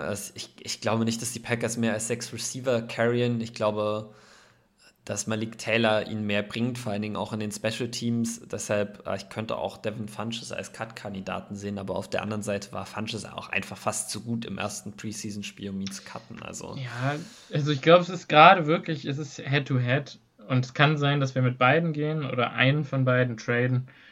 Hm. Ähm, ja, aber, aber, einer von beiden wird es werden und das sieht halt einfach schlecht aus für EQ und EQ muss schon richtig abliefern damit. Oh, es sieht ganz schlecht aus für EQ. Also ich glaube tatsächlich sogar, dass es nicht wirklich eine Möglichkeit gibt, wie er sich noch aufs Roster spielt. Ja. Also das glaube ich nicht wirklich ganz, aber mhm. wir werden sehen, wie sich das entwickelt. Ähm, die Offensive Line war stark verbessert diese Woche. Ja. Ähm, Props an alle Spieler, die einfach mehr die Physicality gebracht haben. Ganz kurz, ähm, bevor wir da reintauchen, äh, ich habe noch ein bisschen was zu Royce Newman auch zu sagen, aber äh, also zu, besonders zu Royce Newman, aber ich wollte noch ganz kurz mal sagen, auch Reggie Bagleton hat sich wieder seinen Practice Squad Platz gesichert. Also ja. mit, mit was für einer Toughness, also der mag nicht den Speed haben. Ja. Aber mit was für einer Toughness der in Slants geht und seine Schulter senkt für die Extra Yards und ja. die Concentration. Nee, da bin ich absolut bei dir. Kann ich, kann ich dir nur ja. zustimmen. Und der, und der Return für 28 Yards, der Punt Return, da waren die, war die Sideline super pumped. Also äh, auch ein beliebter Spieler im, im Locker Room, der wird dabei bleiben. Ja, auf dem Practice Squad sehe ich auch so. Ja. Ähm, gut, dann jetzt zur Offensive Line. Ja, die war stark verbessert, da hast du recht. Ähm, ja, fangen, fangen wir an? mit Royce Newman an. Ja, einfach, sollen wir vielleicht Sollen wir vielleicht einfach mal mit der ersten Offensive Line Konstellation anfangen, dass ich einfach mal sage, was die Starter waren? Ja. Ja, es war nämlich auf Left Tackle Nishman, dann Left Guard John Runyon Jr., Center Josh Myers, Right Guard Royce Newman und Right Tackle Ben Braden. Konstellationen, die haben wir so nicht gesehen. Und Ben Braden hat, glaube ich, auch recht wenig äh, Tackle gespielt bisher in der Vorbereitung kam ja ursprünglich als Tackle aufs Roster, ist dann zum Guard konvertiert. Jetzt ist er zurück auf Right Tackle, weil Dennis Kelly, glaube ich, auch angeschlagen ist. Ja. Ähm, wollen wir vielleicht da einfach mal anfangen? Und Absolut. Also, ähm, Ich finde, Josh Nischman hat man diese Woche zumindest nicht negativ wirklich, ist nicht wirklich negativ aufgefallen. Also für ihn eine Verbesserung im Gegensatz zur ja. letzten Woche. Ja. Ich fand, John Runyon Jr. hätte noch ein bisschen besser spielen können. Also der war manchmal noch ein bisschen überfordert damit, was die Jets up front gemacht haben. Ähm, aber auch er war eigentlich grundsolide. Ja gut, Josh Myers ja. ist Josh Myers. Zu Josh Myers müssen wir, glaube ich, nicht viel sagen. Ähm, lief, lief. Ganz, Royce Newman ganz konsistent. Ist mir auch nicht negativ aufgefallen, hatte zwei Quarterback-Sacks oder fast Quarterback-Sacks, äh, als er zweimal Kurt Bankert auf die Füße getreten ist. Es kann aber auch daran liegen, dass Bankert einfach nicht schnell genug von Under Center weggekommen ist. Ähm, was Newman angeht, er hat jetzt in der letzten Zeit viel mehr Raps bekommen mit der Number One uh, Offensive Line. Ähm, ich gehe stark davon aus, dass wir Royce Newman Week One starten sehen. Ja, also ähm, ich habe tatsächlich, da muss ich jetzt sagen, ich habe ein bisschen mehr auf Royce geachtet auch. Und das hatte, dachte ich mir schon fast, deshalb wollte ich noch ganz ja. kurz zu Ben Braden sagen. Okay, ähm, okay, ja. Auch Ben Braden ist mir jetzt nicht wirklich negativ aufgefallen und hat in dem Spiel wieder seine Versatility gezeigt, weil er später, glaube ich, auch noch auf Guard gespielt hat. Also ähm, ja. ich fühle mich immer sicherer damit, dass auch Ben Braden das Roster schaffen wird. Ja, ich denke, Ben Braden hat seinen Case gemacht und eventuell könnte das Dennis Kelly seinen Spot wieder kosten muss ich dir ganz ehrlich sagen. Eventuell, ben Braden sah Dennis besser Kelly aus. war letzte Woche deutlich schlechter aus als Ben ja. Braden diese Woche. Ja. Ähm, ja. Ben Braden, der muss man auch einfach mal sagen, der Typ ist riesig. Das also ist Kelly auch. Wie groß und breit der ist. Ja, aber Kelly ist noch ein bisschen dünner, aber Ben Braden, der ist ja auch gebaut wie so, eine, wie so, ein, wie so ein Truck. Es ist ja. Wahnsinn. Ich muss immer wieder sagen, dass ich das bewundernswert ja. finde. Ja, ja, das stimmt, das stimmt. Aber jetzt, jetzt zu Royce nochmal. Also, ich habe mehrfach, gerade aus der ersten Series, als äh, AJ Dillon aus acht Plays sechs äh, Touches hatte, äh, habe ich, glaube ich, bei jedem Play, also habe ich habe äh, Strichelchen gemacht, immer wenn Royce Newman einen guten Block gemacht hat, und ich glaube, da stehen fünf oder sechs Striche. also, Stimmt, die Runs waren auch hauptsächlich da über die über seine Seite, Seite, und zwar, und zwar nicht auf Tackle, Seite. sondern Interior über seine mhm. Seite, ja. Mhm. Mhm. Und das waren, das waren Holds, die Royce Newman aufgeblockt hat. Und einmal, äh, ich glaube, auf dem Screen Pass von AJ Dillon, also Dillon hatte einen Screen Pass, meine ich, ne? Hm, ja, ja. Ja, ja und da war Royce in Space. Und Royce in Space sah auch sehr gut aus. Mhm. also ich also, glaube, man muss auch mal sagen, sein, Royce Newman, der sieht halt auch aus wie ein Packers Offensive Lineman. Also ja. äh, der passt einfach dahin. Ja, aber, aber was der, also was der da abspult auf einmal, wirklich. Also wir haben, ich erinnere mich noch an die Folge, die wir über ihn aufgenommen haben. Geht gerne dahin zurück, hört es euch an, was, was wir beide gesagt haben. Ich glaube, ich war ein bisschen begeisterter als du. Ähm, ja, du warst sehr begeistert. Ich kann mich da, du ja. warst sehr begeistert, ja. Ja, ich war mir damals schon sicher, wir haben da einen Starter gedraftet. Ähm, vielleicht nicht straight up einen Starter, aber es sieht so aus, als könnte er gegen die Saints in Woche 1 tatsächlich Starter sein und der ist ahead of schedule. Äh, ich glaube, das war ein brillanter Pick. Ja, ja also und, da muss man auch mal sagen. ja, ja. Ja, nee, sag du erstmal. Ja, äh, am, natürlich beim Sideline-Interview mit Aaron Rodgers, wo es darum ging, wer jetzt die besten Haare hat, ähm, gab es natürlich auch schon direkt eine persönliche Note äh, für Royce Newman. Das heißt also, er hat auch bei 12 einen äh, bleibenden Eindruck hinterlassen schon. Ähm, ja. Darüber, wer hat die besten Haare? Äh, Rogers sagt natürlich, ich muss Bakhtiari sagen, aber, aber wir haben hier noch einen mit einem Mullet und der sieht großartig aus. Damit Obwohl meinte er Royce Newman ja. da persönlich sagen muss, ich bin ja gar kein Fan von, von so einem Mallet. Ich weiß nicht, ich, würde sowas nie tragen. Ich weiß nicht, ob Nein. Leute das tragen. Und Bakhtiari hat einfach total tolle Haare, aber ich fand Rogers da auch sehr lustig, da stimme ich dir absolut ja. zu. Ja. Ähm. Also er scheint, er scheint auch bei denen einen bleibenden Eindruck hinterlassen zu haben und ein cooler Lockerroom-Guide zu sein, so wie wir es auch angenommen haben. Also, ey, ich glaube, der mag, der mag, wenn Bakhtiari dann zurück kommt, auf die Bank zurückrutschen, aber ich glaube, fürs Erste ist das unser Starting Right Guard. Ja. Obwohl ich fast, ich fast glaube, dass er dann eher auf Left Guard rutscht. und äh, also dass, äh, dass John Runyon Jr. dann eher rausgeht. Ähm, weil sie ihn jetzt äh, gestern, gestern hat er tatsächlich auf Left Guard trainiert äh, mit den Ones. Ähm, also er hatte auch diese Versatility. Ähm, ja. Persönlich. Dann ist er jetzt an, das heißt, ganz kurz, das heißt für uns, er ist an Runyon Jr. vorbeigezogen im Depth Chart mit seiner Performance. Dann ist er jetzt wirklich nomineller Starter. Ich gehe stark davon aus, dass er wirklich der nominelle Starter ist. Ähm, und dann muss man sagen, war das dieses Jahr schon wieder ein ziemlich guter Draft von Brian Gutenkunst. Also auf jeden Fall schon wieder zwei Starter in der Offensive Line gedraftet zu haben. Ähm, muss man einfach mal sagen, Props, Props an unser Scouting Department.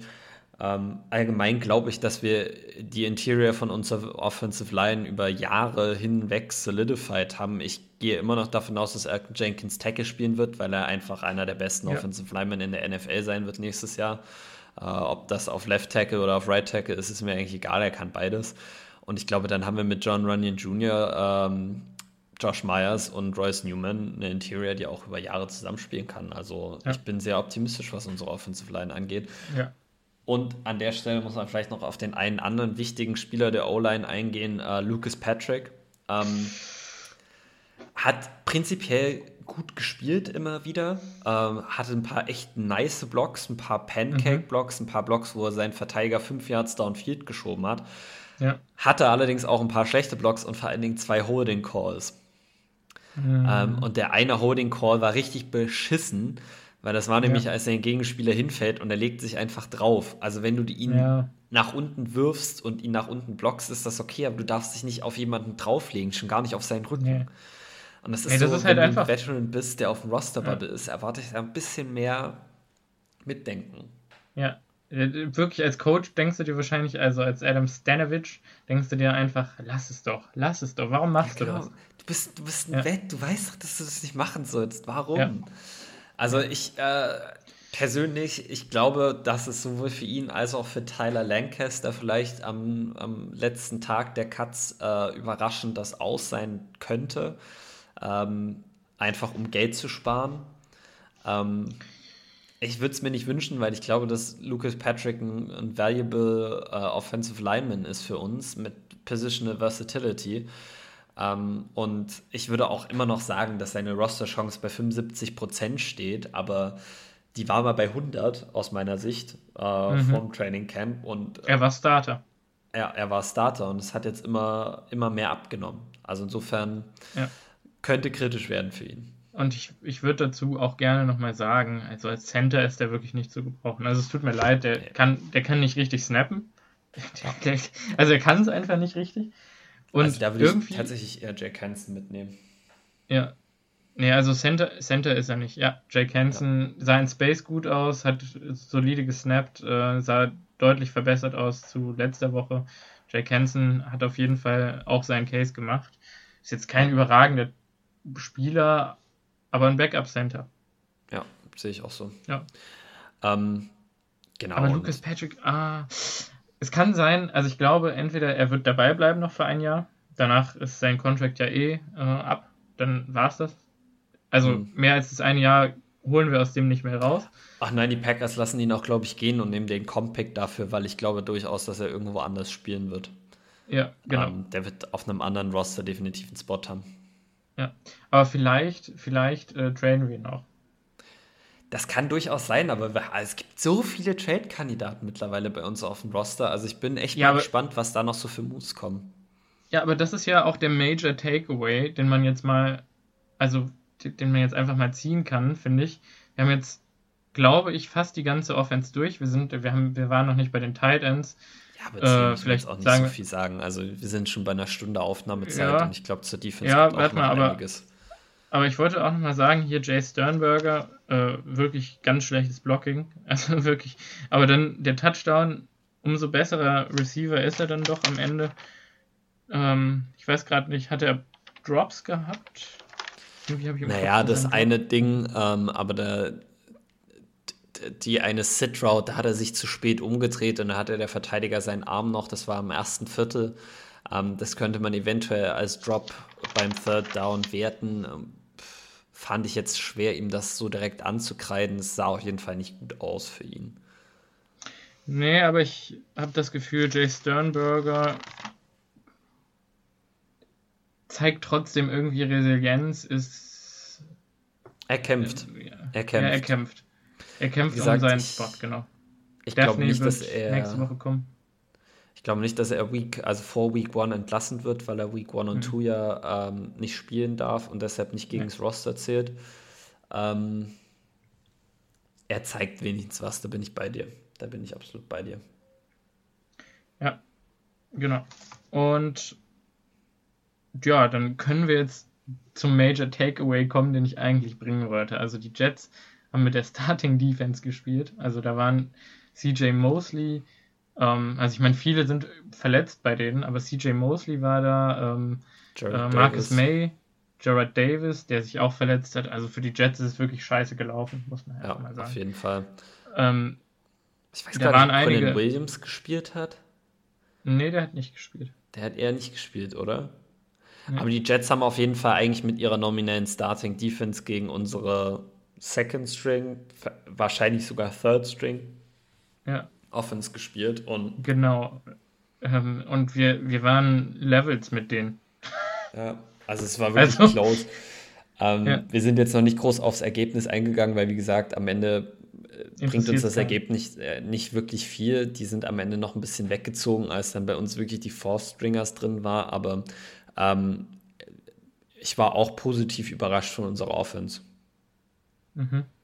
Ja, also wirklich, wirklich, äh, was für eine Leistung von den Backups. ja. Also, cool. cool. Also wirklich, und, und das finde ich, um jetzt nochmal zu diesen ganzen Trade-Kandidaten zu kommen, das zeigt halt einfach, das sind wirklich Trade-Kandidaten. Das sind Leute, die machen anderer Teams Roster und bei uns haben die quasi keine Chance und wir wissen jetzt schon, eine Woche vor Ende der Preseason, wir müssen die shippen. Ja. Krass. Hammer, also wirklich wahnsinnig, auch immer wieder wahnsinnig krass, gutes Roster-Building.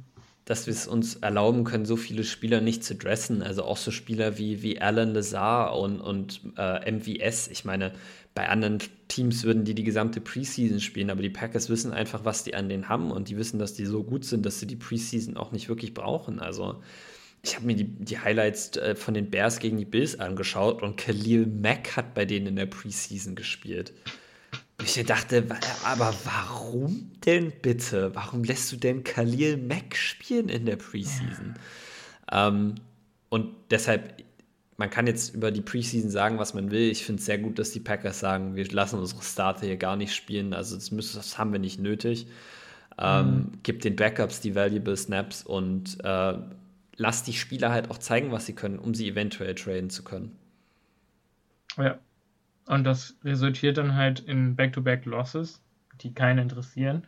Und wir haben aber eine ganze Menge wertvolle Spieler und eine ganze Menge wertvolle Einblicke und ehrlich gesagt auch mehr Spaß, als wenn Aaron Rodgers äh, fünf Handoffs zum Backup-Running Back macht und dann wieder vom Feld geht. Also, das ist echt so. Äh, also vielleicht noch mal ganz kurz zum Value der Preseason. Ähm, es gab in der Zeit, in der die NFL 16 Regular Season Spiele gespielt hat, zwei Teams, die die Regular Season ohne Sieg beendet haben. Die Detroit Lions und die Cleveland Browns sind jeweils 0 und 16 gegangen. In diesen entsprechenden Saisons sind sowohl die Detroit Lions als auch die Cleveland Browns in der Preseason jeweils 4-0 gewesen, also vier Siege, null Losses. Ah. Also insofern, die Preseason sagt überhaupt nichts aus.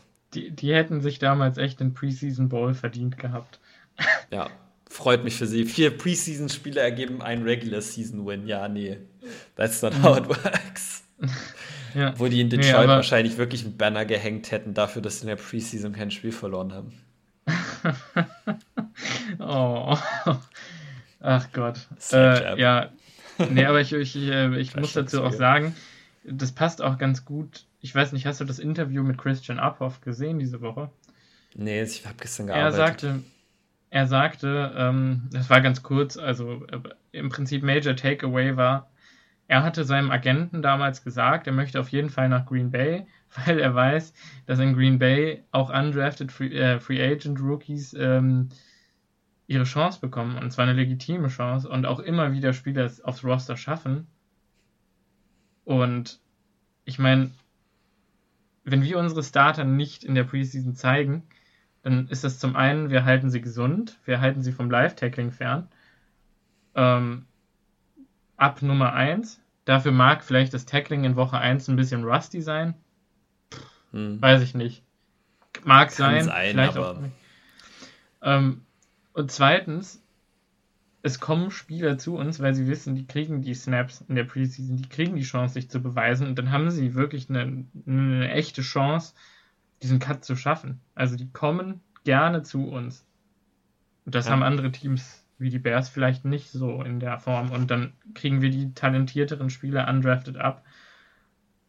Und das ist ja dann ein Kreislauf, der sich immer wieder wiederholt.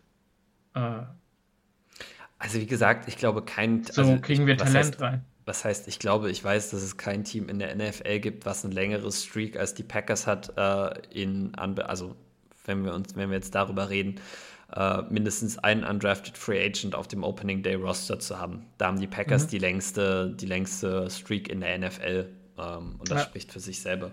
Ich, ich, ich, ich finde es fast immer lustig, dass das nicht noch mehr Top-Level Free Agents anzieht, aber ähm, man sieht halt auch, dass bei den undrafted Free Agents manchmal vielleicht auch ein Grund besteht, warum sie nicht gedraftet wurde, weil sie nämlich nicht immer die besten Entscheidungen treffen. Also ja.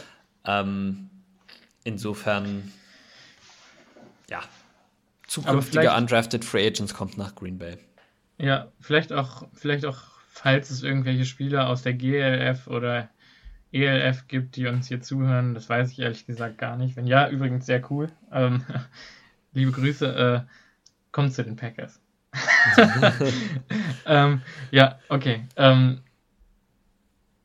ja, wie, wie, machen wir jetzt weiter? Ich glaube, wir bleiben bei Abhoff, oder? Wollen wir gleich bei Christian Abhoff bleiben? Äh, und den Safeties. Ganz Abhoff und Sache. die Safeties.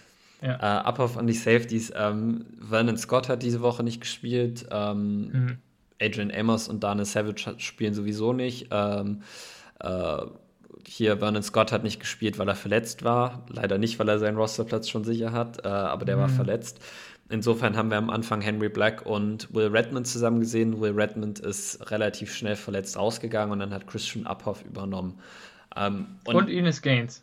Und, ah nee, stimmt, Ines Gaines ist erst reingekommen auf, mhm. auf, auf Safety für, für Will Redmond und hat, wie ich finde, wieder gutes Spiel gezeigt. Ähm, ich ja. finde, er könnte ein bisschen weniger mit seiner Schulter tackeln und ein bisschen, also, weil er hat die Angewohnheit, wirklich nur mit seiner Schulter zu tackeln und seine Arme nicht wirklich mit zum Tackeln einzusetzen.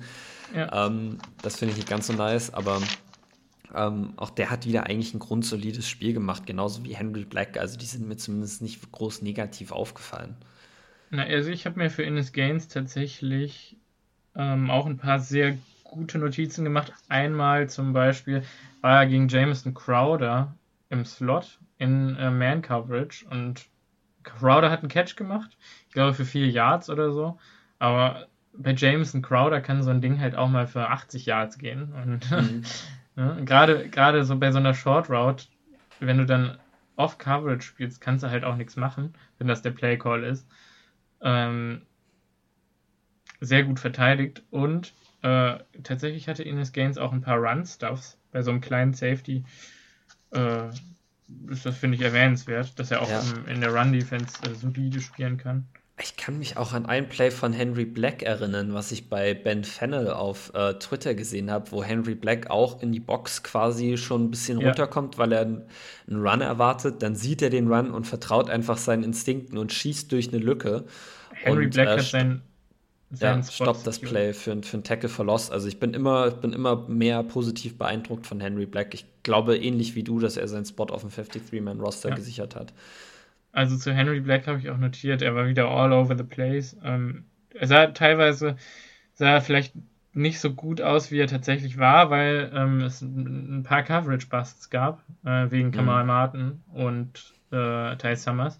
Da waren ähm, die Linebacker das Problem.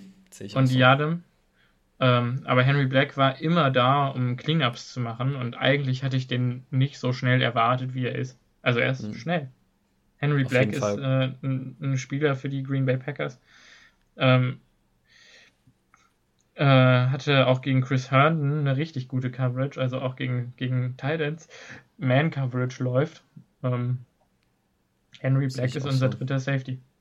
Auf, ja, kann ich, kann ich so unterschreiben. Ähm, kann ich wirklich nur so unterschreiben, aber ähm, äh, wenn wir jetzt hier schon mal so ein bisschen bold sind und ein paar Predictions raushauen, die vielleicht oder vielleicht auch nicht eintreten, äh, nochmal zu Christian Uphoff. Ich habe das vor der Aufnahme schon zu Simon gesagt. Äh, für mich hat, er, hat Christian Uphoff in dem Spiel seinen Platz auf dem 53-Man-Roster solidified. Jetzt werdet ihr alle sagen, aber warum denn? Im, Im Spiel, in der eigentlichen Defense hat er nicht wirklich was gemacht, was heraussticht. Also ich kann mich jetzt an keinen Play von ihm in der Defense ja, erinnern, wo ich sagen würde, genau, weil er auch eigentlich kaum gespielt hat in der Defense. Ja. Ähm, warum hat er also für mich in meinen Augen seinen Spot solidified? Ähm, meiner Ansicht nach hat Christian Uphoff in dem Spiel den, den Job als, als Right Gunner gewonnen. Ähm, ja. In den Special Teams nach diesem brutalen 73 Yard Return haben wir ein bisschen umgestellt, ein paar andere Gunner aufs Spiel gebracht und äh, aufs Spielfeld gebracht und plötzlich hatten die äh, Jets kaum noch ein Return Game, was auch daran lag, dass Christian Uphoff immer wieder es geschafft hat, Tackles zu machen oder die Punt Returner zu Fair Catches zu zwingen, indem er Double Teams splittet und relativ schnell downfield kommt. Und es gibt für mich keinen anderen Packers Spieler, den ich bisher gesehen habe in dieser Preseason, der effekt, so effektiv in Double Team splitten kann, downfield kommen kann und dann immer noch ein Play machen kann. Also bei dem einen Punt Return ist er sogar umgeschubst worden, meiner Ansicht nach im Rücken, haben die Refs anders gesehen, aber ist ja okay. Äh, ist hingeschubst worden, aufgestanden, hat trotzdem noch das Tackle gemacht für Minimal Gain. Also ähm, wir haben immer wieder erwähnt, wie wichtig die Special Teams sind. Kamal Martin ist, glaube ich, auch wegen seinen Special Teams Blunders entlassen worden. Christian mhm. Uphoff hat für mich durch die Special Teams sich einen Roster-Spot gesichert. Schwieriger Take, weil eben defense-wise äh, wahrscheinlich sowohl Ines Gaines als auch Vernon Scott als auch Henry Black noch vor ihm sind. Ähm, aber ehrlich gesagt, Abhoff hat da auch Upside, die wir jetzt halt noch nicht gesehen haben. Wir hoffen, oder wie ich gehe schwer davon aus, dass diese Special Teams Leistung zwei Tackles waren es übrigens, die er gemacht hat, ähm, mhm. dass die äh, ihm ermöglichen, nächste Woche viel mehr Snaps als, äh, als äh, Safety auch zu sehen und einfach mal zu schauen, was bringt er denn eigentlich aufs Feld und wenn das halbwegs okay ist und ich bin mir ziemlich sicher, dass es gut sein wird, dann äh, denke ich auch, dass, dass er den Spot sich securen kann, besonders wenn Vernon Scott jetzt längerfristig verletzt sein sollte oder Will Redmond. Und ich glaube, für Will Redmond wird sowieso eng. Also ähm, Sehe ich auch so. Für mich gibt es da eigentlich gar keinen Grund mehr, jetzt auch mit Ines Gaines und seiner Performance, dass wir Will Redmond mitnehmen. Also vielleicht, dennoch, vielleicht ist das auch irgendwie persönlicher Bias, aber ich glaube trotzdem, dass wir Will Redmond noch auf dem Roster sehen werden, weil er ah. letztes Jahr auch zum Teil gestartet hat. Und ähnlich wie das bei Kevin King ist, der seinen Spot nicht verloren hat, ähm, aufgrund von Verletzungen, glaube ich auch nicht, dass es bei, bei Will Redmond so sein wird. Ich hoffe, dass Brian Gutenkunst diesen Kurs weiterfährt und sagt, Spieler, die uns einfach nicht weiterbringen, entlassen wir, wie er es jetzt bei Kamal Martin gemacht hat. Ähm, und das dann auch bei Will Redmond so durchzieht, aber ich glaube da noch nicht ganz dran. Hm. Gut, also meine, mein Wunsch Safety Room wäre eben Amos, Savage, äh, Black, ähm, Abhoff, und ja, Scott. eigentlich will man Vernon Scott noch dazu sagen, aber auf der anderen Seite es ist es fast wieder ein Safety zu viel. Also. Ja, ehrlich ähm, gesagt, Vernon Scott, wenn wir ihn cutten und aufs Practice Squad tun, dann wird ihn keiner claimen. Ich glaube es auch nicht. Ähm, ich glaube durchaus, dass Innes Gaines es auch aufs Roster schaffen könnte, einfach wegen seiner Positional Versatility, weil er auch Corner mhm. spielen kann. Ähm, aber ich bin mir fast noch mehr sicher, dass es Abhauf schafft. Also ich glaube, da, da hat Ines Gaines schlechtere Chancen, weil er einfach nicht ganz so ähm, in den Special Teams präsent ist. Ja. Durchaus möglich. Also kann sein, dass wir da unsere Antwort auf die Special Teams Frage gefunden haben. Ja. Ähm, schön wär's. Ähm, ja. Dann würde ich mal sagen, weiter zu den, zu den Cornern. Ähm, zu Yadam müssen wir, glaube ich, nicht so viel sagen. Also wir haben nicht viel gesehen was wirklich aussagekräftig war, weil er eben Miscommunications hatte und ja. äh, also es war nicht. Man hat auch oft gesehen, dass er einfach nach rechts geguckt hat und kommuniziert hat, weil er einfach nicht wusste, was ist jetzt eigentlich der Playcall oder was bedeutet der. Aber er war um, halt auch eine halbe Woche im Training, also da möchte man genau. auch noch ein bisschen irgendwie ähm, ja, ein bisschen Leeway geben. Ähm, ich ja, für ihn ist Buffalo gesehen. wichtig. Für ihn ist Buffalo sehr wichtig. Äh, ich habe in dem Spiel wenig, wenig Gutes von ihm gesehen, aber auch jetzt wenig wirklich Schlechtes. Also ja. insofern, ähm, ja, muss man dazu, glaube ich, nicht viel sagen. Zu Eric Stokes haben wir vorhin schon gesagt, die eine Route, wo er geschlagen wurde, da wird er von lernen. Dafür hatte er eine sehr schöne äh, Coverage beim, beim dritten Versuch, wo er Corey Davis wirklich äh, in Shutdown-Manier äh, am, am Hintern geklebt hat und den Ball mhm. äh, also seine Hand reinbekommen hat, Incomplete Pass. Äh, das ist das, was wir von ihm sehen können. Ich hoffe, dass er das auch konsistent ähm, auf das Feld bringen kann diese Saison. Ähm, und Ento äh, sind wir uns eigentlich beide einig, auch der wird wahrscheinlich das Roster oder hoffentlich das Roster schaffen. Wobei ich aber sagen muss, ähm, also ich glaube, Yadam hat einen legitimen Shot tatsächlich, weil Ento diese Woche irgendwie, also in Coverage war natürlich solide, aber das Tackling war diese Woche. Das Tackling das ist war nicht sein gut. Ding. Kavion Entos, äh, Converted Wide Receiver. Als Wide Receiver tackeln wir nicht sehr viel. Ähm, Stimmt. Es ist halt so und das Tackling ist das mit, mit das Schwerste, was man, was man lernt. Ähm, insofern durchaus hast du da recht, hat jeder einen, einen legitimate Shot. Ähm, ich glaube schon, dass Kavion Ento da vielleicht noch ein bisschen die Nase vorne hat. Ich meine, wir müssen auch über Shamar Jean Charles mal reden. Ähm, ich weiß nicht, ob du zu ihm mehr hast. Ich, auch der ist mir eigentlich weder positiv noch negativ wirklich aufgefallen. Ähm, nee. Hat der seinen Rosterplatz schon sicher? Wahrscheinlich schon, ja. weil er als Backup-Starspieler, äh, also als Backup-Nickel-Corner äh, gilt. Ähm, insofern, ja, ich glaube, zu den Cornern habe ich jetzt auch nicht viel zu sagen. Ja, also Schema Jean, Jean Charles. Jean Charles. Ja, Jean Charles. ich habe übrigens auch gehört, fällt mir dazu ein, Josh Nyman. Keine Ahnung, ob das stimmt oder nicht. Es, wahrscheinlich, es ergibt mehr Sinn, das als Nyman auszusprechen als als Nischman, aber es ist halt jetzt Josh Nischman für mich. Also das, das, nee, werde ich jetzt nicht umlernen. Also ja, sagen auch immer okay. noch Robert Tonyan und nicht Robert Tanyan. Ja, ich sag immer Big Bob. ja, genau, ich auch, aber Eddie so Boah, auf den freue ich mich übrigens unfassbar. Aber egal. Ich um den geht es heute nicht. Ähm, ähm, ja, ich glaube mit tatsächlich, also die, vielleicht können wir noch die D-Line kurz abhandeln, weil auch da ja. muss ich sagen, die D-Line stark improved diese Woche. Die Interior Defensive Line, der Pass Rush war immer noch grauenhaft. Ja. Also irgendwie nichts, kein Sack von denen, das die, ist unnormal. Die äh, Flashes von Sean C. Rivers aus der Woche davor haben sich auch irgendwie nicht wiederholt. Also nee, haben sich nicht wiederholt, aber Tipper Galay und äh, Jonathan Garvin haben auch nichts gemacht. Also insofern, mhm. ich finde immer noch, dass John C. Rivers genauso eine gute Chance hat, wie einer von den beiden das Roster zu machen, weil wie gesagt, die haben für ja. mich beide auch noch nicht wirklich viel gezeigt. Ja, ähm, also nochmal Randy Ramsey, du fehlst uns. Ja, der Randy Ramsey fehlt echt. Dafür muss man allerdings sagen, war, fand ich wieder die Interior Defensive Line sehr positiv. Ähm, TJ Slayton hat einen Sack, äh, glaube zwei Quarterback Pressures äh, ja. und war auch einfach gegen das Laufspiel sehr gut. Also ja. wirklich Wahnsinn, der Dude. Ähm, ja. Das war auch Jack das, was wir als erstes. Ja. ja. Erzähl. Ja, das war doch, das war doch, das haben wir auch vor der Folge schon angesprochen, als eine der ersten Sachen, dass eben dieser First Step, den wir ähm, in der Slayton-Folge schon herausgehoben hatten, dass der äh, sich auch in die NFL translated und der immer diesen Push generiert und eben unfassbar groß und stark ist, also gegen den Run, wird er seine Rolle sowieso schon, oder hat er seine Rolle eigentlich schon gefunden und sicher, ja. würde ich jetzt mal sagen, in der Rotation.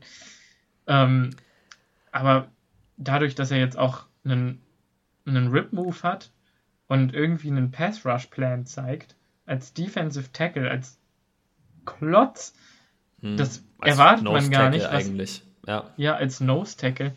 Ähm, ey, wenn der seine, seine vier Sacks generieren kann oder so in der nächsten Saison und seine 15 Pressures, dann haben wir einen, ein Wahnsinnstalent gedraftet. Ja. Ey, also ich, ich, und so wie er jetzt spielt, ich sehe es. Ich möchte da nur kurz an Jerry Montgomerys, also den äh, D-Line-Coach der Packers, erinnern, der gesagt hat, TJ Slayton wiegt 330 Pfund, also das sind was, 160 Kilo, irgendwie sowas, und hat 18% Körperfettanteil. 18 Prozent. Wie kann das ich glaub, sein? ich glaube, ich habe mehr als 18% Körperfettanteil. Also da bin ich mir ja. sogar ziemlich sicher. Der, das ist 18%. Ich hatte es gehört, dachte, das kann nicht dein Ernst sein. Also der Dude ist echt das Monster. Ähm, mhm. Bin ich auch dabei. Ich glaube, dass der die, uns dieses Jahr wirklich verbessern wird. Ähm, Kingsley Kiki hat äh, auch ein bisschen gespielt, hatte gleich wieder auch einen Pressure auf den Quarterback. Also ja. der Dude ist. Pff, ich freue mich echt auf unsere Defense. Ich hoffe ja, dass wir Interior-mäßig ähm, TJ Slayton, Kenny Clark und Kingsley Kiki sehr viel sehen werden und eher weniger mhm. von Dean Lowry und Tyler Lancaster, aber mal schauen. Ähm, ja, also Kiki hat gut gespielt, hat gut gespielt. Persönlich fand ich auch Jack Heflin wieder äh, solide. Äh, ja. Das also, ist ein Punkt, den man wirklich ernsthaft ansprechen muss. Wir haben vor drei Wochen noch gesagt, wir sehen beide nicht, dass Tyler Lancaster seinen Spot verliert. Äh, ich sehe, dass Tyler Lancaster seinen Spot verliert an Jack Heflin. Ich bin mir fast immer sicherer, dass Tyler Lancaster auch gecuttet wird für, für Jack Heflin. Ähm, ich kann nur wieder, also Ben Fennel, falls ihr euch mal irgendwie, der hat jetzt sehr viele Clips gepostet. Es wirkt fast, als ob der All-22-Tape hat. Ich weiß zwar nicht woher, aber ähm, er hat sehr viel gepostet und hat auch geschrieben, dass der Unterschied zwischen Heflin und Lancaster einfach ist, dass Heflin Full Go spielt mit einer gewissen Athletik und einfach ähm, deutlich aktiver ist als Tyler Lancaster. Und insofern tut mir das zwar leid für Tyler Lancaster, glaube ich, dass seine Zeit in Green Bay vorbei ist. Ja. Er hat uns gute Dienste erwiesen und jetzt haben wir einen besseren Spieler gefunden. Also das ist wirklich auch, das ist äh, irgendwie tatsächlich in dieser Woche Konsens all over the board geworden. Ich habe das auch bei Peter Bukowski gehört und ähm, war selber auch der Auffassung, also ich habe das hier auch stehen, ähm, es kann durchaus sein, dass es passieren wird. Äh, ähm, auch Heflin hatte schon wieder zwei Plays in Space. Ähm, der Typ ist ja auch groß und schwer. Und dann ist er so schnell und kommt von ja. hinten bei, zu einem Running Back und chase den und umarmt den von hinten. Hä?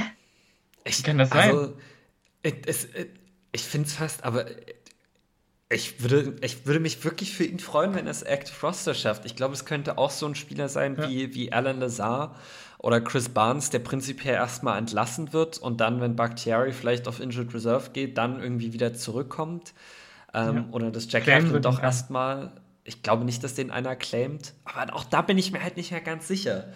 Weil er hat dieses Splash Plays gezeigt in, in, in der Preseason, also das, das Play gegen die Texans oder in dem Screen, die beiden Plays, die du jetzt erwähnt hast. Ähm, ja. Ich bin da immer so ein bisschen nervös, dass der vielleicht doch noch irgendwie geclaimt wird, aber äh, prinzipiell Practice Squad Minimum für Jack ja. Heflin. Minimum. Ja. Ähm, aber ganz kurz, also man darf sich da nicht vertun, Pass Rush kommt von dem nicht, also. Nö, nicht, nee, ach nee. Aber, aber wie gesagt, der ist. Das brauchst du auch nicht. Es sagt auch keiner, dass der Typ jetzt bei uns starten wird. Es geht darum, dass man, dass man Rotational Pieces für die D-Line findet, die ja, zumindest nicht kompletter, ja, die zumindest nicht kompletter Ausfall sind, dass man den halt zum Beispiel beim ersten Versuch oder beim zweiten Versuch aufs Spielfeld tun kann und er wirklich so ein Screen diagnosed und da ein Gain, der eigentlich 8, 9 Yards war, es vielleicht für 1, 2 Yards hält. Also mhm. es geht darum, immer besser diese, diese Rotation zu verbessern. Und ich glaube, mhm. da hilft er uns mehr als Tyler Lancaster, auch wenn er nie starten wird für uns. Ja, Genau. Das äh, tut natürlich Carlo Kemp ein bisschen weh, allerdings sehe ich den auch immer noch als Practice Squad Guy. Practice Squad Guy. Absolut bin ich bei ja. dir. Und damit ist Avery halt der Odd Man Out. Tut mir leid, ist halt so. Ich habe es ja auch auf Instagram geschrieben. Persönlich, ich würde Avery cutten und Carlo Kemp noch mehr Snaps geben, um zu gucken, was man bei dem hat und auch Jack Heflin noch mehr Snaps geben. Ja, ja, Jack Heflin müsste nächste Woche eigentlich durchspielen, ehrlich gesagt. Es könnte auch sein, dass es passieren wird. Ich glaube, wir sehen Kiki nicht nochmal. Nee, ich glaube auch nicht, dass wir Kiki nochmal sehen. Aber ähm, ja, der hat seinen Job auch gut gemacht. Auch das wieder ein Fünftrunden-Pick von äh, Brian Gutenkunst. Also er findet immer wieder Spieler, die uns auch wirklich verbessern. Also bin ich sehr beeindruckt. Ja. Äh, was haben wir vergessen? Isaiah McDuffie. Ähm, hat ja, die Eindruck hinterlassen? Ähm, ja, auch da muss man ja, ja wir sagen, hatten die, ähm, die, hatten wir ja schon eigentlich schon, also viel muss man jetzt zu denen nicht sagen, aber zu McDuffie ja. vielleicht. Ja, dann erzähl doch einfach zu McDuffie, was du so gesehen ja, hast. Mir ist, er, mir ist er tatsächlich kaum aufgefallen, ehrlich gesagt. Deshalb dachte ich vielleicht. und das ist, das ist in dem Fall auch jetzt ausnahmsweise mal nichts Schlechtes, weil die anderen Linebacker sind mir eher aufgefallen, weil sie Blödsinn gemacht haben. Also zum Beispiel Ty Summers, Kamal Martin, die in ihren Jobs äh, viel zu kurz waren. Chris Barnes, legitimate Starter. Ähm, der, der Junge sieht noch schneller aus als letztes Jahr. Mhm. Der hatte auch gegen die Jets wieder einen, äh, einen Tackle for Loss. Ich bin wirklich begeistert von ihm. Ähm, ja. Ich ich, ich war immer der Meinung, dass er bei uns Starter wird und nie viel mehr Recognition kriegen wird, ähm, weil er nicht so gut gegen den Pass ist. Vielleicht könnten wir ihn doch irgendwann mal im Pro Bowl sehen in zwei, drei Jahren, wenn er sich konstant immer so verbessert, wie er es jetzt tut. Ähm, und selbst wenn wir wenn es nicht sehen. aufrecht gehalten wird, die Verbesserungskurve, dann. Auf jeden vielleicht. Fall. Äh, selbst wenn nicht, glaube ich, dass die Packers hier einen soliden Linebacker haben, der unsere, unser extremes Need da zumindest erstmal ein bisschen besänftigt. Mhm. Ja. Und ähm, vielleicht, wenn er, wenn, er, wenn er jetzt noch nicht so seinen Breakout hat, kann man ihn auch günstig einen, einen längerfristigen Vertrag vielleicht noch unterjubeln. Wer weiß. Mhm. Unterjubeln, ja. naja, wenn er vielleicht selber noch nicht so ganz weiß, was er eigentlich wert ist und wie viel so ein, so ein Starting Mike Linebacker eigentlich doch verdienen sollte. Drei ähm, Jahre, zwölf Millionen. Ja, so irgendwie, das könnte ich, also das wäre, ja, ich hätte jetzt mehr so auf drei Jahre neun Millionen vielleicht spekuliert, aber drei Jahre zwölf Millionen wäre für ihn, glaube ich, angemessen haben. Ich glaube, man darf auch nicht unterschätzen, was es für eine Leistung ist, als äh, undrafted Free Agent reinzukommen und in der zweiten oder dritten Woche den grünen Punkt auf dem Helm zu haben und die, die Calls in die Defense zu geben. Also, das ist Wahnsinn. Mhm. Ja, dann, dann vielleicht jetzt. Ähm, oh Gott, wir wollen noch kurz über J.K. Scott reden. Ja, ja, ja, ich wollte gerade sagen zu den Special Teams, also der Backup-Kicker, keine Ahnung, was der noch auf unserem Roster macht. Äh, ich weiß gerade ja, Kickoffs macht er, ja klar, aber äh, das hat sich irgendwann auch ausgekaspert. Vielleicht wird der auch heute noch dran glauben müssen. Mal gucken. Das kann durchaus sein. Ähm, dann äh, wollte ich noch ganz kurz, das haben wir eben vergessen, auf äh, Coy Kronk und Alex Capra eingehen. Coy Kronk in, im vierten Quarter Left Tackle, Alex Capra im vierten Quarter Left Guard. Ähm, keine Chance. Die beiden werden verschwinden und ja. vielleicht, vielleicht schafft Capra irgendwie das Practice Squad, aber eigentlich sehe ich das auch nicht. Koi Kronk auf gar keinen Fall. Äh. Tut mir leid. Sehe ich auch so. Ähm, total überfordert, der Mann. Ja, also kann ich leid, tatsächlich nicht, nicht, nichts, dem nichts mehr hinzufügen. Die waren einfach nee. überfordert, sah nicht gut aus. Und dann, und dann bevor wir jetzt noch zum, zum letzten Thema J.K. Scott kommen, wollte ich auch nochmal gerade darauf hinweisen, das hätte man eben machen können. Dexter Williams hatte ein paar nice ähm, Kickoff- und Punt-Returns. Wollte ich einfach mal anschneiden nochmal. Ähm, Wird, glaube ich, nicht reichen, um ihm Roster-Spot zu sichern, aber ähm, war zumindest mal promising. Ja. So, ja. jetzt J.K. Scott. Oh, J.K., was, äh, was, was, was können wir denn eigentlich noch mit dir machen? Ähm, viertes der, Jahr ist das, viertes Jahr. Das, das viertes Jahr. Und da kommt der raus und haut einen Punt raus, 49 Yards, 5 Sekunden Hangtime. Ich denke mir, geiler Punt, also Field Flipper. Nächste, in die gegnerische Red Zone, äh, also in die eigene. Genau, nächstes Play, äh, nächster Punt, äh, 22 Yards und 2 Sekunden oder 3 Sekunden Hangtime, wo, mir, wo man sich denkt, aber was hast denn du gefressen in der Zeit? Warst du irgendwie was ist denn passiert? Und dann kommt er mit dem nächsten Punt raus und haut 50 Yards und wieder 5 Sekunden Hangtime raus. Und das ist so, es ist so incredibly fr frustrating, weil er die, die Ability hat, das viel zu flippen. Er hat die, die, die Abilities, durchaus eine, eine, eine, Waffe für die Special Teams zu sein und hat immer wieder Plays dazwischen, die uns auch ein Spiel kosten können. Also ja. wenn du im vierten Viertel vom NFC Championship Game bei einem wichtigen Punt 22 Yards und zwei Sekunden Hangtime raushaust, bist du, verlierst du deinem Team das Spiel. Ja. Und eigentlich kannst du ihn nicht aufs Day One Roster packen, weil du dir nie sicher sein kannst, was du mit ihm kriegst. Ne, ich denke auch nicht. Das ist auch, glaube ich, so ein bisschen Konsens geworden, leider. Äh, viele glauben, mir eingeschlossen oder mich eingeschlossen, dass J.K. Scott nicht der Panther sein wird fürs, äh, für die Green Bay Packers in der nächsten Saison. Und das tut halt so weh, weil wir ihn gedraftet haben. Niemand draftet einen Panther. Man draftet keinen Panther. Ja, obwohl mittlerweile werden viele Panther gedraftet. Also. Äh, ja, aber. Nee, ich ja, glaube, ich glaube, ich glaube, Waiver Wire wird äh, uns einen neuen Panther ins Team spüren. Und selbst wenn der einen Tag vor, äh, Preseason, äh, vor Regular Season Beginn äh, noch gesigned wird, es hm. tut mir leid, JK. Ähm, ja, es tut mir leid, es tut mir auch für uns leid, dass wir einen Draftpick investiert haben. Scheiße. Das Ding ist, persönlich würde ich mir wünschen, dass wir noch einen neuen Panther vor der Saison verpflichten. Ich glaube allerdings, dass J.K. Scott noch der Panther sein wird dieses Jahr. Und ich glaube, dass sich nichts verändern wird an seinem Play, dass er ein paar gute Punts raushaut, dass er viele schlechte Punts auch raushaut und dass es dann nächstes Jahr endgültig vorbei ist. Ähm, aber ich kann auch genauso gut sehen, dass er entlassen wird. Also was, was die Personalie angeht, bin ich mir total unsicher, ehrlich gesagt. Hm. Ja, also wenn ich auch, wenn ich auch nochmal, ich weiß nicht, wie viele Leute sich hier an Tim Mastey erinnern können. Ja, du nix. Tim Mastey, der rothaarige oder orangehaarige Panther, der so ein bisschen aussah wie Andy Dalton. Ja. ja. Ey, der war auch der war auch unfassbar talentiert, aber der hat auch nichts aufs Feld gebracht. J.K. Scott genauso. Allgemein, für die, für die Stabilität, die wir auf Kicker haben, haben wir einen unglaublichen Verschleiß an Panthern. Also die Packers kriegen keinen Panther, Jake. der irgendwie. Erinnerst du dich noch an Jake Shum? War auch. Boah. Ja, auch an den. Also es ist wirklich, deshalb haben die Packers ja dann Panther gedraftet, weil es halt irgendwie also erstens, weil sie zehn Picks hatten in dem Draft oder wenn nicht sogar elf oder zwölf, haben die Packers einen Longsnapper und einen Panther gedraftet. Ähm, der Longsnapper ist immerhin immer noch bei uns auf dem Roster. Ähm, mhm.